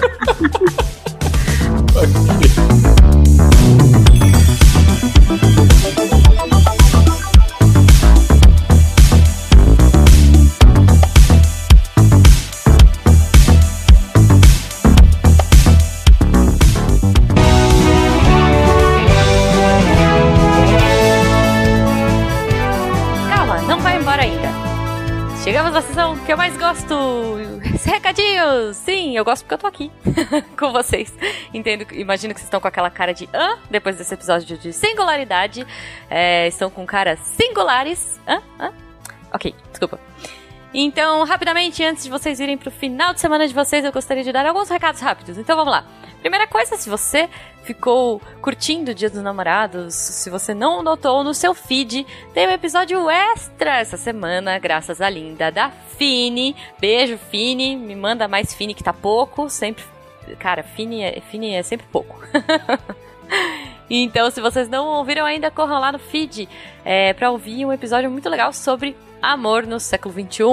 Olha só, tá muito bacana. É um papo doce e tecnológico. Aproveitando para falar também que esse ano, olha só que legal, nós temos uma convidada do SciCast em um evento super bacana, um evento científico. A Cris do SciCast vai estar tá lá falando no evento. Gente, de 26 a 29 de novembro, na Universidade Federal do Rio Grande do Norte, em Natal, vai rolar uh, um programa de pós-graduação em psicobiologia da UFRN. Então vai rolar uma conferência e um simpósio. E vai receber, como eu já falei, já dei spoiler, palestrante deviante lá, a Cris Fofa. Beijo, sua linda. E outros palestrantes de diversas áreas de psicologia, fisiologia, comportamento, de renome nacional e internacional. Claro que, né, vocês vão lá para ver a nossa Cris, a primeira de seu nome. Olha que bacana, o tema norteador dessa edição, que vai rolar agora, de 26 a 29 de novembro, é Desafios da Ciência no Século XXI. E alguns subtemas a serem debatidos tá: financiamento da ciência, crise de reprodutibilidade. Caramba, difícil de falar isso, hein? Uh! Desigualdade de gênero no ambiente acadêmico científico, divulgação e comunicação científica. Além disso, vão rolar palestras lá que se inserem nas linhas de pesquisa do programa de pós, como psicologia evolucionista, ecologia comportamental, psicologia fisiológica, entre muitos outros. Então, se você quiser, então, entra aí no post, todos os links estarão lá. Siga a arroba no Instagram, no Twitter, no Facebook, entra no site, enfim, vai ser muito bacana esse simpósio aí de psicologia da UFRN, certo? E se você for, poxa, procura a Cris, manda fotinhos pra gente. Se você é, avisa que você vai, né? Vamos, vamos ser amigos mais do que virtuais. Se você quiser falar com a gente não só no simpósio lá, dando um oi e um abraço na Cris, você pode também entrar em contato através deste post, colocando suas dúvidas, suas opiniões, o que, você achou, o que, você não achou, meu Deus, que difícil, que legal, enfim, entra aqui no post do Portal Deviante, comenta, todos os nossos participantes vão lá, vão comentar, vão entrar, trocar ideia com vocês, vocês vão conhecer novas pessoas, talvez vocês conheçam algumas inteligências artificiais no processo, quem sabe? E claro, se você quiser mandar uma coisa mais, fala que eu te escuto. Se você quiser contar pra gente que você, na verdade, é uma AI, você pode mandar pro contato arroba Se você quiser ajudar o programa a continuar, crescer e aparecer por aí, você pode, a partir de um real, pelo PicPay, Padrim e Patreon, fazer a diferença e tornar a ciência ainda mais divertida. E se você quiser ficar chique ciência e ainda ajudar o projeto, uma outra forma é pela Mitou Camisetas. Certo? Acho que é isso. Acho que eu falei bastante. Um, e vamos pro final de semana. Bom fim de semana para todo mundo, para os humanos, para as AIs. E até semana que vem.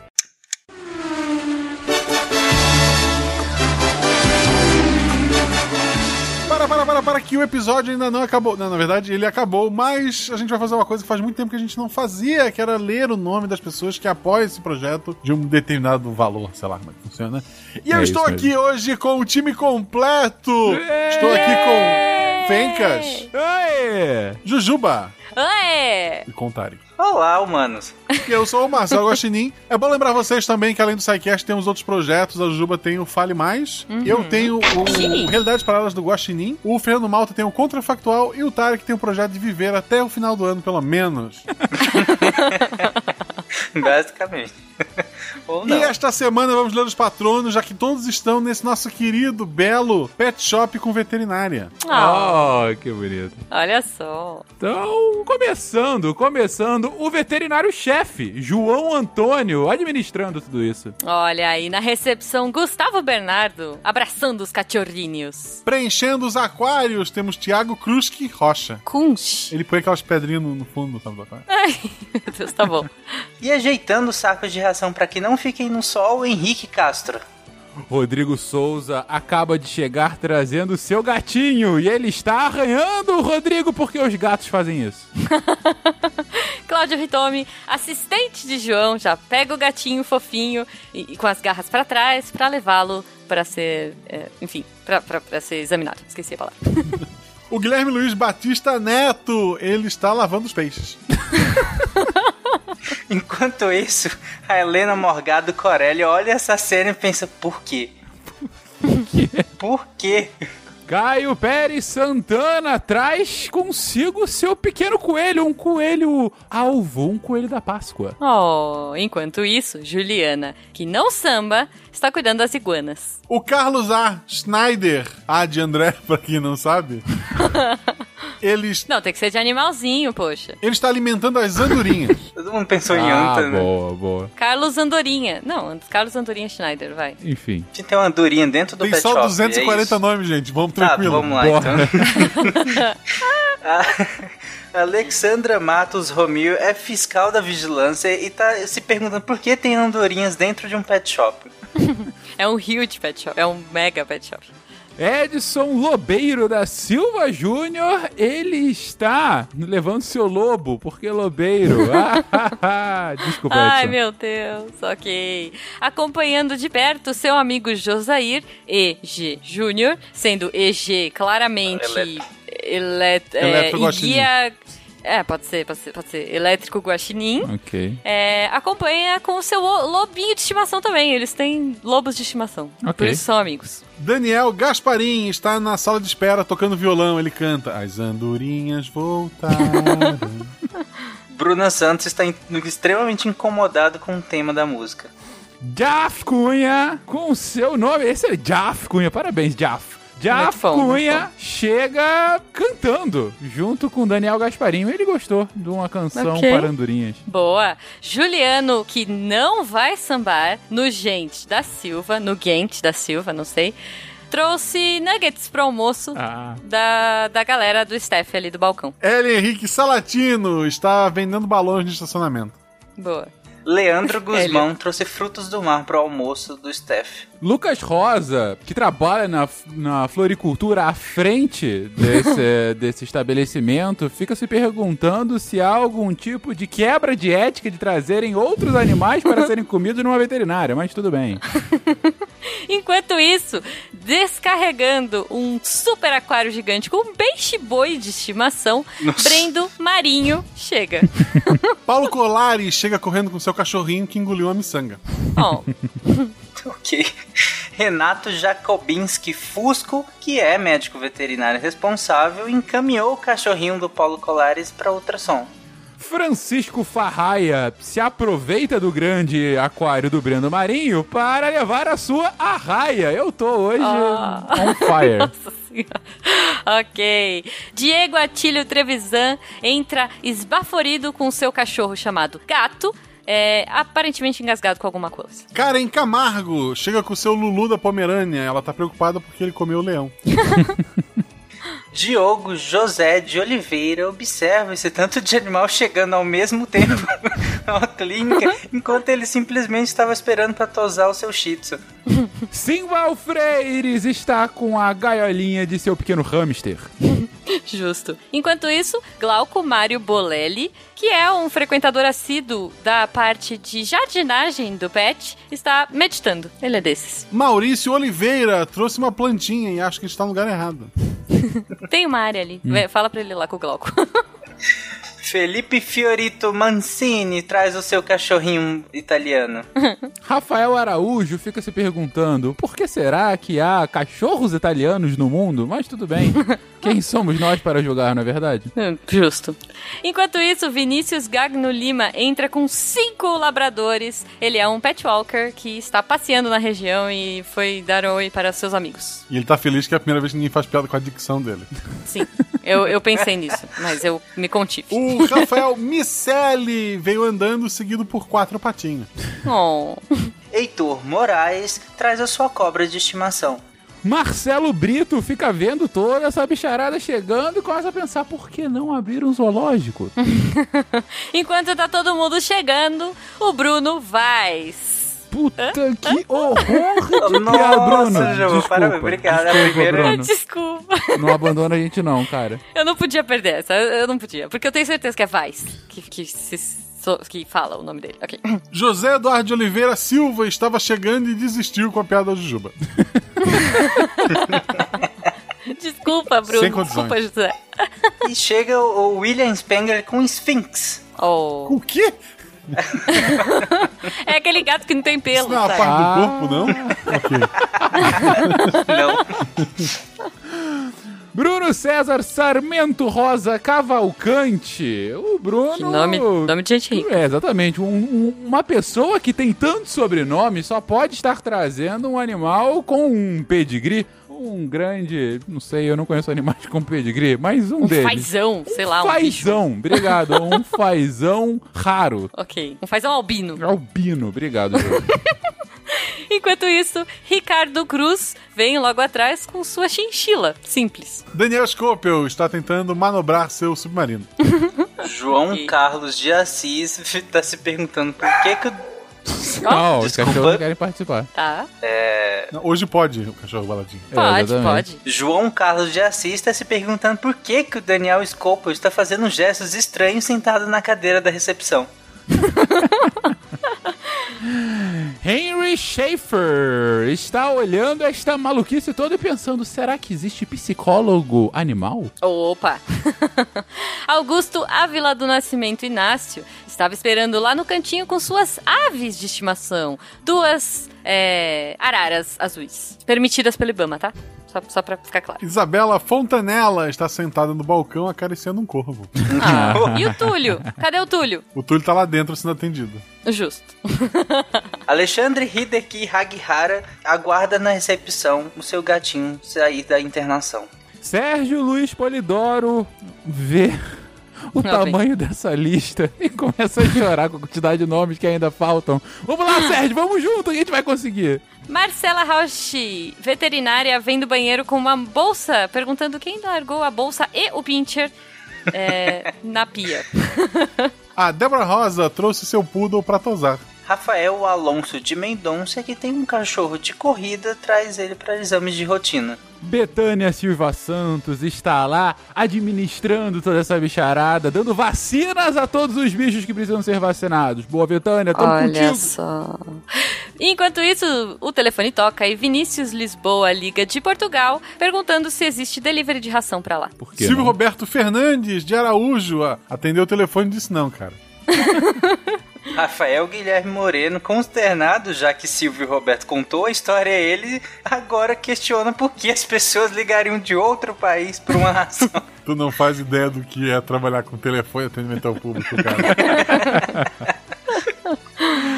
Evandro Faria, Evandro Faria entrou sem nenhum animal, mas pensando que é uma tartaruga. Justo.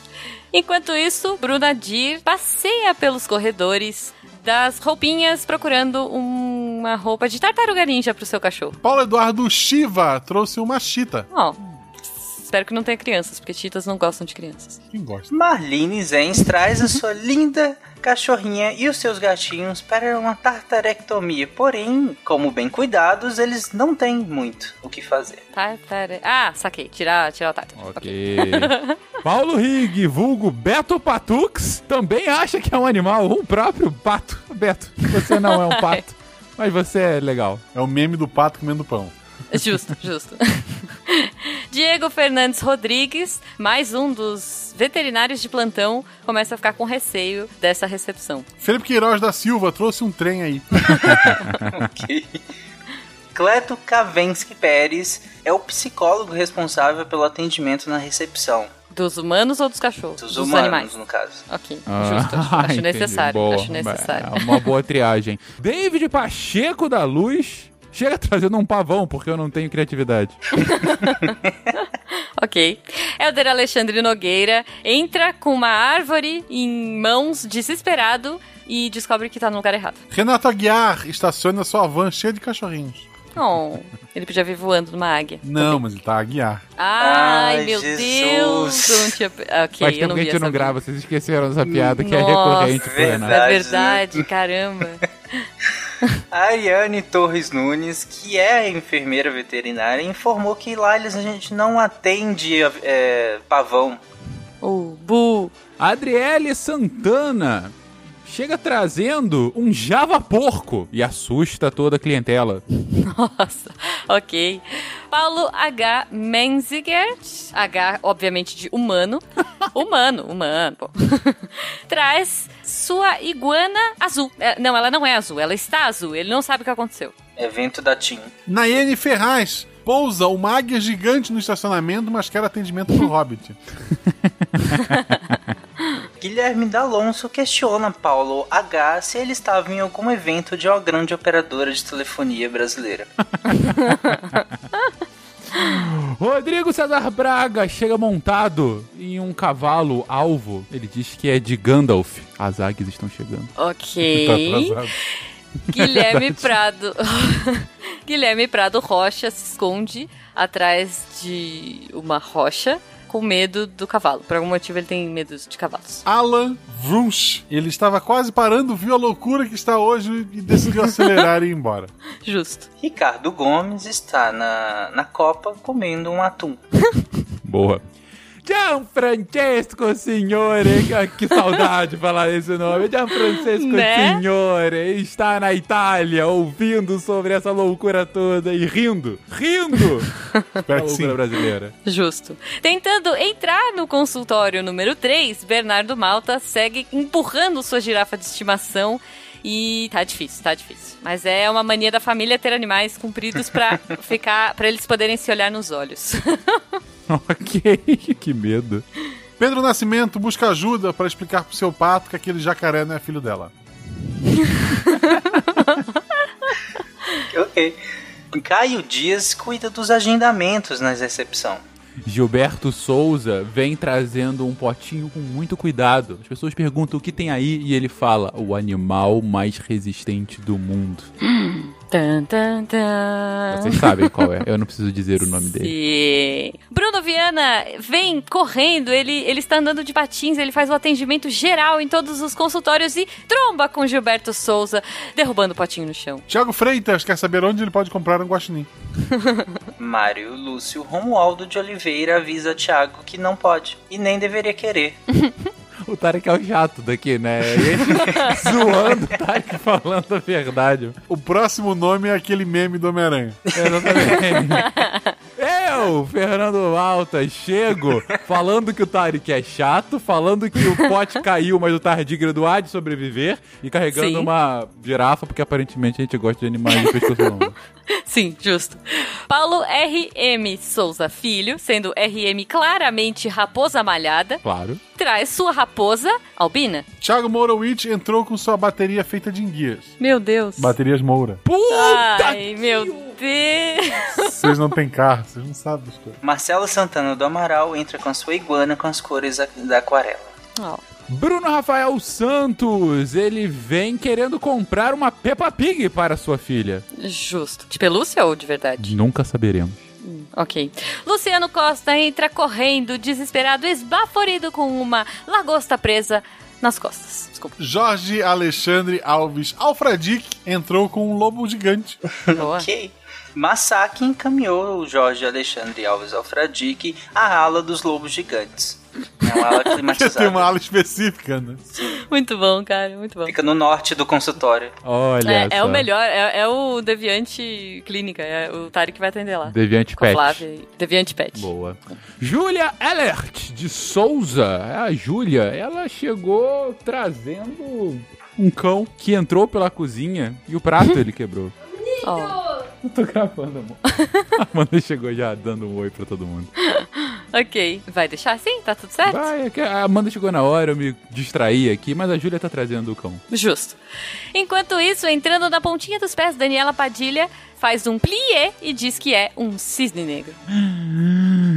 João Paulo Douni senta do lado do violeiro, que eu esqueci o nome, e começa a fazer segunda voz. Tem essa, né? Alfleury, Alfleury Souza avisa João Paulo e a todo mundo que tá fazendo barulho que lá é um hospital veterinário. Não pode fazer Ai, barulho. chato. Rafael M. Tellerman, M claramente de Mickey, vem Boa. trazendo o próprio pra enfermaria. Ele teve um pequeno acidente. O Mickey, tipo um Mickey da carreta furacão, assim? Sim, ele tava dançando, foi atropelado. Justo. Enquanto isso, seu amigo Emerson Pereira de Souza vem logo atrás sem a peruca de fofão, preocupado. Luiz Salles cuida da parte de vendas. Danilo Cândido vestido de Homem-Aranha, também preocupado com Rafael Tellerman. Thaís Botia da Costa acabou de entrar na carreta furacão vestida de yoga de cisne. E olha, cisne, Muito que faz bom. sentido inclusive para o pet shop. Ok. Leandro de Oliveira surge com seus peixinhos de estimação é, numa coleira, dentro do aquário. Pierre Ferraz e Silva. O, o E é de E mesmo ou será que é um E de um nome que foi suprimido? Eu acho que é mesmo. Ele chega com o seu gato. Que chama gato? Chama gato. Porque ele acha inútil tu dar o nome pra um bicho se o bicho não te responde. Igor Alcântara responde a Pierre que gatos respondem sim se você ensinar o nome direito a eles. Cassiano Macedo Taíra faz coro a Fernando Malta e fala: para de ser chato, Tarek. O doutor Douglas Santos vem lá do fundo com uma prancheta perguntando aonde está o ornitorrinco. Ornitorrinco esse que pertence a Jefferson Estevo, que não foi encontrado na recepção. Comum o Jefferson não estar nos lugares que a gente fala. né? Nu- nu- pois nunca é, esteve, é. esteve. Ele esteve, ele esteve Ele em algum esteve momento. em algum momento. Alessandro de Siqueira achou finalmente o ornitorrinco. Ele estava amamentando seus filhotes. Oh. Alexandre Estrapação Guedes Viana, ele se desespera um pouco em saber que a gente não chegou nem na metade dos nomes. Enquanto isso, lindo e majestoso entra o leão branco de João Paulo, Lian Branco Martins. Boa, ele é, ele, é, ele é bonzinho, gente. Gleidson Pinheiro hipnotiza poodles e faz eles dormir. Velma Juliana vê um humano bagunçando as coisas todas, até que ela descobre que na verdade era um cachorrinho vestido de humano. Olha só, eu peguei a referência. Boa referência, Tarek. Se, Boa, Tarek. isso de você, Tarek. se lá. desculpou de todas as chatices anteriores. Boa, lá, mandou bem, esse nível, mandou cara. Leroy Oliveira vai saindo do pet shop para ir na Leroy Merlin. Desculpa, Leroy. Entregou a idade! Meu Deus. Enquanto isso, Felipe Augusto de Souza encosta sua bike e pergunta: Foi daqui que pediram pizza? Luiz Brandini responde: sim, é pra mim e pros meus gatinhos. O Berdão Oliveira Moraes, que, que está na recepção também, avisa para Luiz Prandino que gatos não podem comer pizza. Mas é de ator. Por quê, cara? Rosber Neves Almeida Júnior e suas duas filhas xingam Tarek pra ele Não. trazer. Então, mentira. Não, eles estão chegando lá trazendo seus pequenos animais para tosarem. Justo. João Cláudio Soares da Silva entra com um tabuleiro cheio de cookies e tenta vender para os donos de pets e diz que são de cenoura, sei lá. Glaucia Mayumi Watanabe veio devolver o gatinho que ela tinha alugado. Oi? Que horror. Não, horror é tu ter e não poder cuidar. Ela alugou e tá devolvendo. Tá bom. Dalton Roberto Alves Araújo de Lima Júnior, com seu pai, Boa. que no caso é o Dalton Roberto Alves de Oliveira de Lima, chegam a... Araújo de Lima. É, desculpa. Com seu pai, que no caso é o Dalton Roberto Alves Araújo de Lima, avisam a Glaucia pra ela ter mais responsabilidade com a adoção. Bruno Malta ignora tudo isso e traz uma girafa, porque aparentemente é uma coisa de família. Nepotismo, É de é o nome família. disso. Lucineide Lima de Paulo sai feliz do consultório com suas pulguinhas adestradas. Olha. Mas ela perde uma no caminho. Rodrigo Ribeiro comprou uma coleira com sininho pro seu gato. Samuel Fatini! O Samuel. O que o Samuel tá fazendo? Samuel está, na verdade, trazendo toda a patrulha canina para Oh. o pet shop. Que fofura. Lá no fundo, na área de banho e tosa, André Bessa já está de saco cheio e disse que não quer mais dar banho em poodles. É o terceiro que morde ele só nessa manhã. José Rodrigues de Oliveira Neto disse: Deixa comigo então. Daniel chega cantando que a giripoca vai piar! Ah, meu Deus. Maicon Bottini chega com várias coleiras na mão, falando para as pessoas: compre, compre, compre.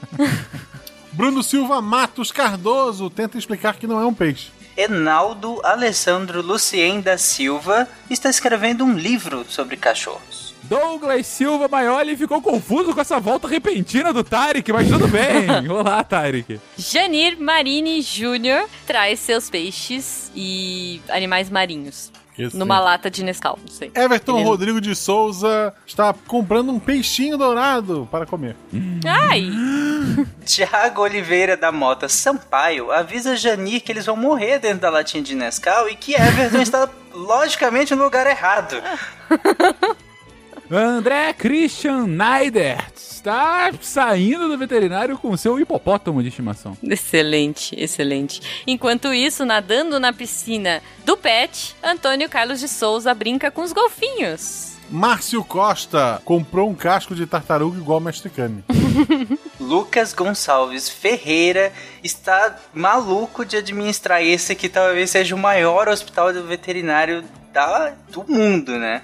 Justo. Clayton J. Barros está chegando com um jacaré, daí o J. É o seu bicho espiritual. Boa, boa. Falando em bicho espiritual, Fernando Augusto Dessotti termina de talhar na recepção o totem com todos os animais que eles atendem. Sim, demorou muitos anos pra Jesus. terminar esse totem, sério. Ricardo Costardi chegou com sua samambaia. José Enio Benício de Paiva tá conversando com a direção do hospital sobre aquelas plantas que tem na fachada que faz as pessoas entenderem que pode levar planta lá. Michele Mantovani vai saindo já, feliz porque curou o seu macaco louco. Enquanto isso, o telefone toca novamente e Odélio Porto, de Portugal, pergunta se eles entregam ração. Pois é. Meu Deus. Guilherme Arthur Jerônimo não aguenta mais e pula pela janela. É o primeiro andar, tá, gente? Nada aconteceu. Nada aconteceu com ele. Excelente, excelente. Lucas Tonon é médico veterinário, porém já tá no segundo plantão, já está quase 48 horas lá. Ligaram na sala dele pra perguntar se ele está lá. ok.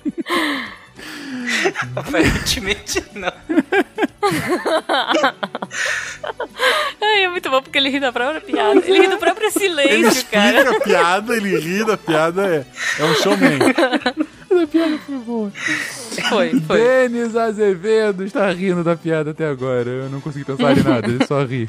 Enquanto isso, Renato Bordenowski Filho, junto com seu pai, Renato Bordenowski, é, ex-donos de circo, agora aposentados, vêm para comprar guirlandas para os seus cachorrinhos. Yara Grise chega montada num urso marrom.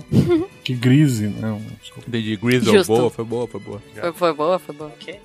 Rodrigo Fonseca encaminha Yária ao setor dos ursos. Ro- Mais uma vez, os setores vão se expandindo, né? Mas tudo bem. Rosineide Alves chega trazendo o seu amigo Ewok, que está um pouco febril. Boa. Saindo do setor de ursos está Paulo Eduardo Neves, com seu urso polar. Nicolas Bittencourt está, está vestido de unicórnio sentado na sala de espera e ninguém tem coragem de perguntar o que ele está fazendo ali. Marco Antônio Miller está tentando explicar que o setor de urso polar e marrom são diferentes, apesar de ambos serem ursos.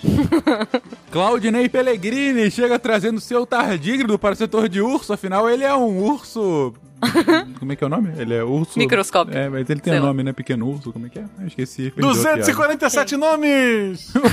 urso d'água, e finge que é isso. Ok. Na porta, vestido de unicórnio também e, e fazendo malabarismo, Lucas Benevides Dias recepciona todos com um grande bem-vindos. Melhor, ele tá vestido de girafa. Thiago Costa chega com um panda e se pergunta se ele vai pro lado dos ursos escuros ou do lado dos ursos brancos. Júlio César Brito de Lima indica a Thiago Costa que pandas têm uma categoria própria, inclusive com outros membros da espécie, só que de sexo oposto, para eles namorarem. Jonas Gabriel de Souza dormiu no meio da explicação.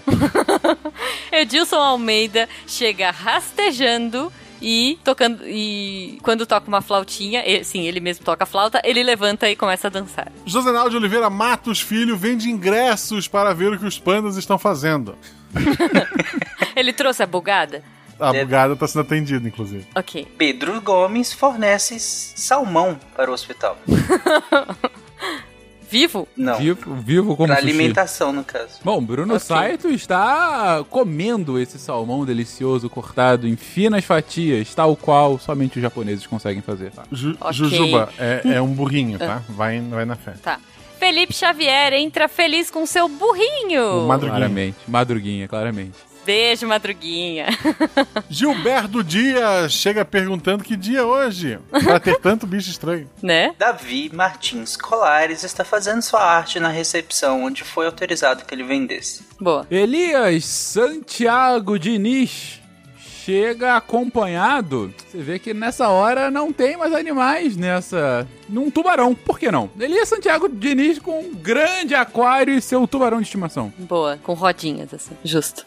Miriam Ito entra com seu Shiba Inu vermelho no colo. Pedro Silva chega com seu vira-lata. Gabriel Medeiros chega com a sua única espécime do mundo de vaquita. Aqui tá. Vaquita. É um cetáceo.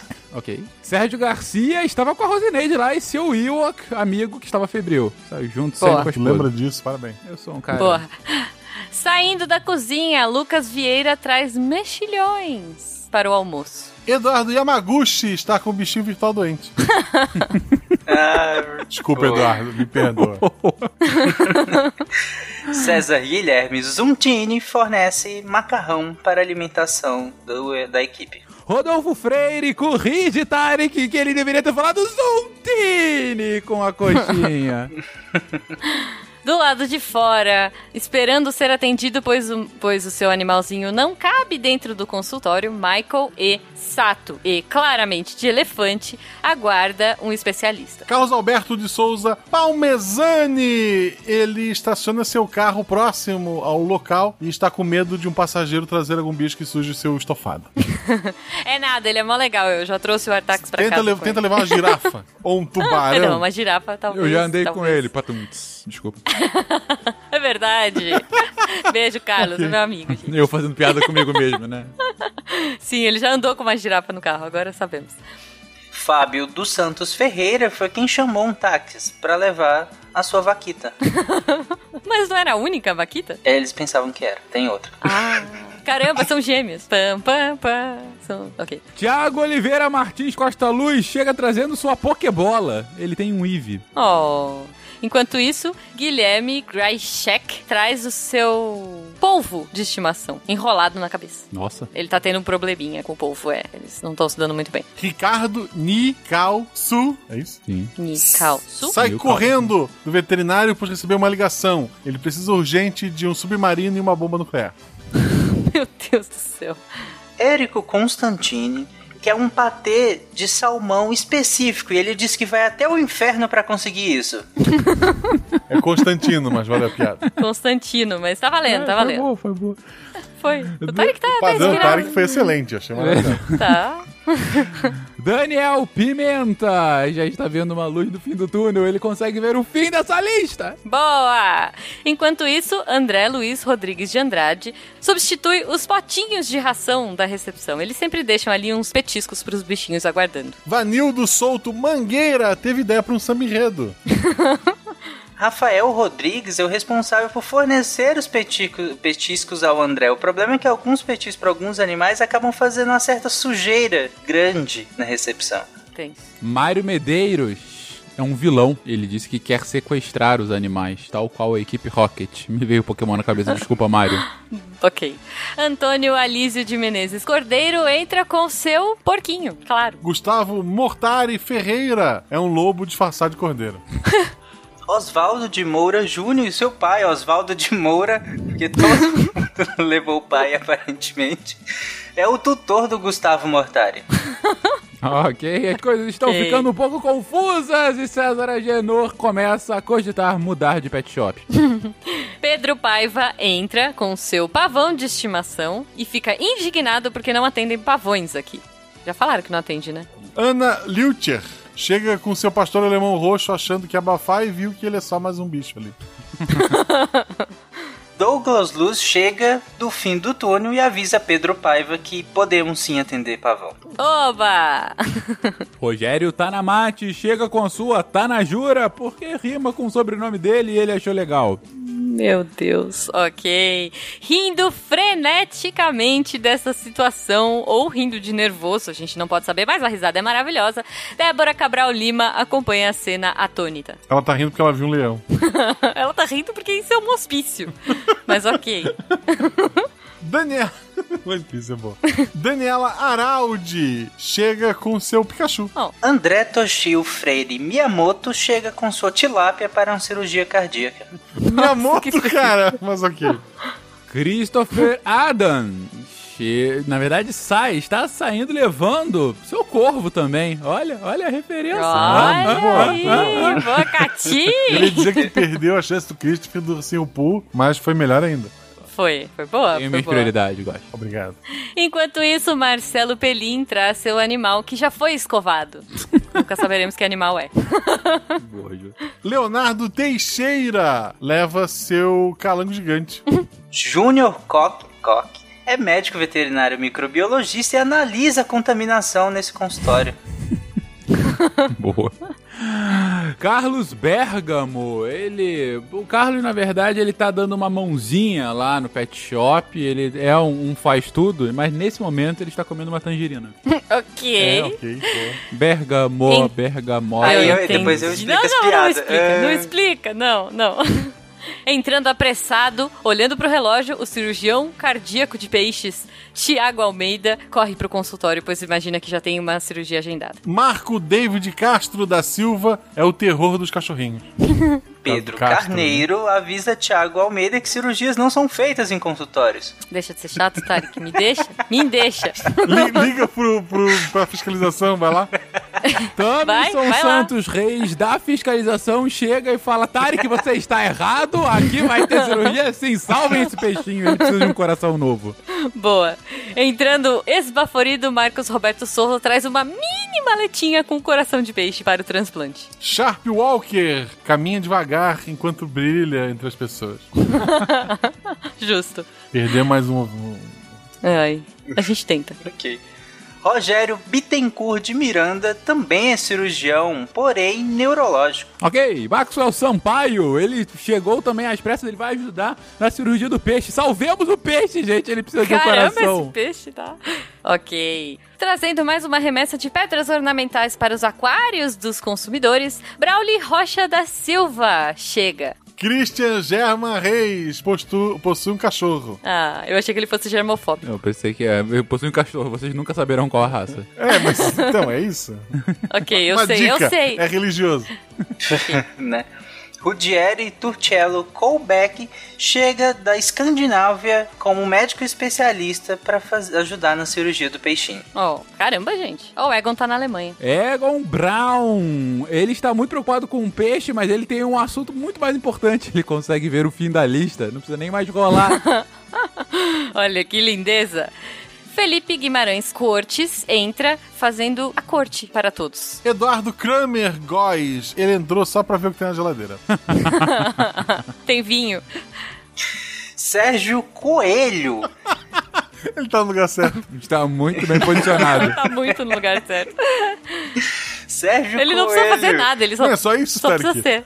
É, Traz Sérgio a sua Coelho, próximo. para consultar. Olha. Ah, Podia você falar Sérgio Coelho existe. Aqui. né, Sérgio Coelho, Isso. próximo. É, foi o que eu falei, existe. Pronto. Nathalie, Nathalie está na sala de espera querendo saber o que raios acontecerá com o peixe. Será que saberemos até o final dessa lista? Não sei. Mas, alheia a isso e com seu lindo passarinho vermelho no dedo, Márcia Thier entra. Thier é o nome de um pássaro, gente. Obrigado. Fabrício. Fá, não, Fábio. Meu Deus. Fábio Chicote conta no dia seguinte tudo que passou na nossa clínica veterinária e as pessoas não acreditam nele, mas ele responde, só sei que foi assim. Diógenes Bochete Almeida é o tutor do peixinho que forneceu o coração para a tilápia. Oh, Cássio Félix. Cássio Félix é o anestesista do peixe. olha só, ele trouxe uma mala Uma mini mala, micro, assim. que cabe muita coisa Muita? dentro, aposto. João Pedro Porto Pires liga de Portugal perguntando se a cirurgia cardíaca deu certo. Ah, pensei ele que é era primo ração do... de novo. é tipo, Não, ele é primo do, do dono do peixinho. Ele tá lá a passeio e ficou preocupado. Felipe Rios quer saber onde é a ala dos peixes de água doce. Lucas Rodrigues Oliveira, que é tutor de um tucunaré, oferece caso precise de algum tipo de fluido para tilápia. William Bowman tem um nome de super-herói. Está Né? e é um super-herói. Esse é o plot twist. Ele está voando, observando, prezando pela vida do peixe. O mundo precisa Caramba, que ele seja salvo. Só ele sabe disso. Olha só, enquanto isso, Vitor Carlos Siqueira troca a água do aquário que vai receber o peixe pós recém-operado. Kelvin Costa quer pagar sua estadia do seu bichinho com terra. boa, essa é boa, hein? Essa é boa. Excelente. Eu achei que ele fosse ser o guarda-costas do peixinho, mas ok. né? Bruno Avelar Alcântara é da equipe de TV que se encontra dentro do hospital agora por- sobre no- por- pedindo notícias sobre o peixinho que está em cirurgia.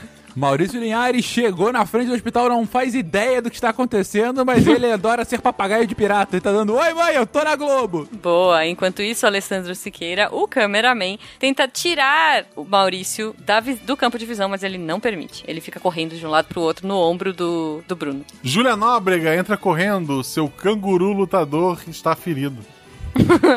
João Paulo Verenca dos Santos fala que canguru, canguru lutador é apenas um apelido, afinal animais não podem lutar.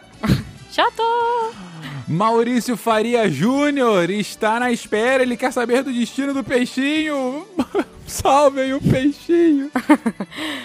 A doutora Eliane Geller sai da sala de cirurgia com uma cara cansada, mas feliz, dizendo que o fofucho passa bem. Fofucho, passa bem. Flávia da Silva Nogueira Ward. Ela olha pra essa movimentação toda em volta e acha normal. É, só mais um dia de trabalho. É.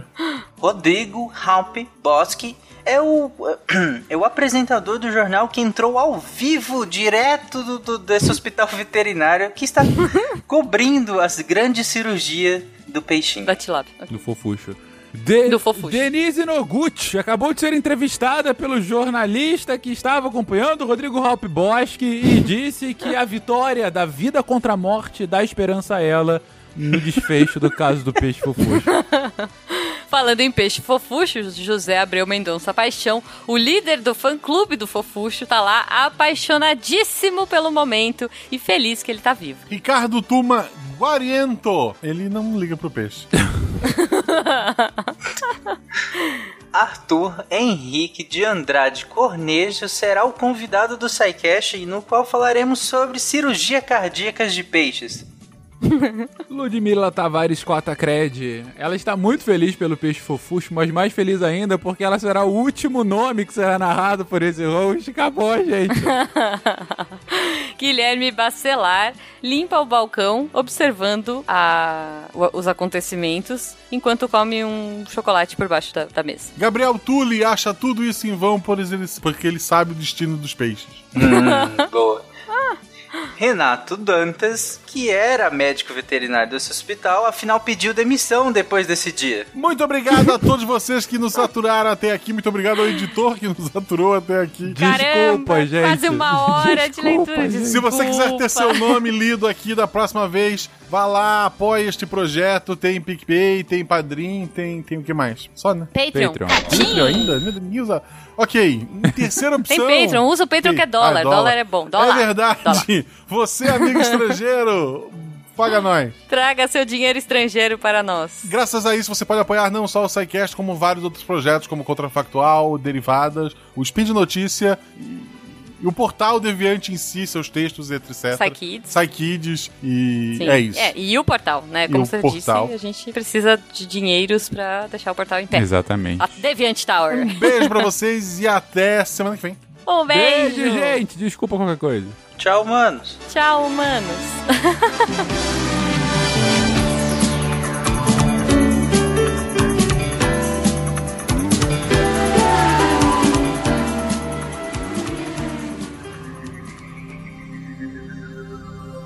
Se a ciência não for divertida, tem alguma coisa errada. Tem que ser divertida.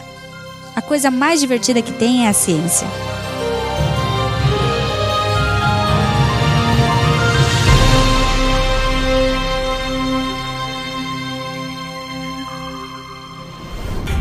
Este programa foi editado por Tapcast. Edições e Produções de Podcast.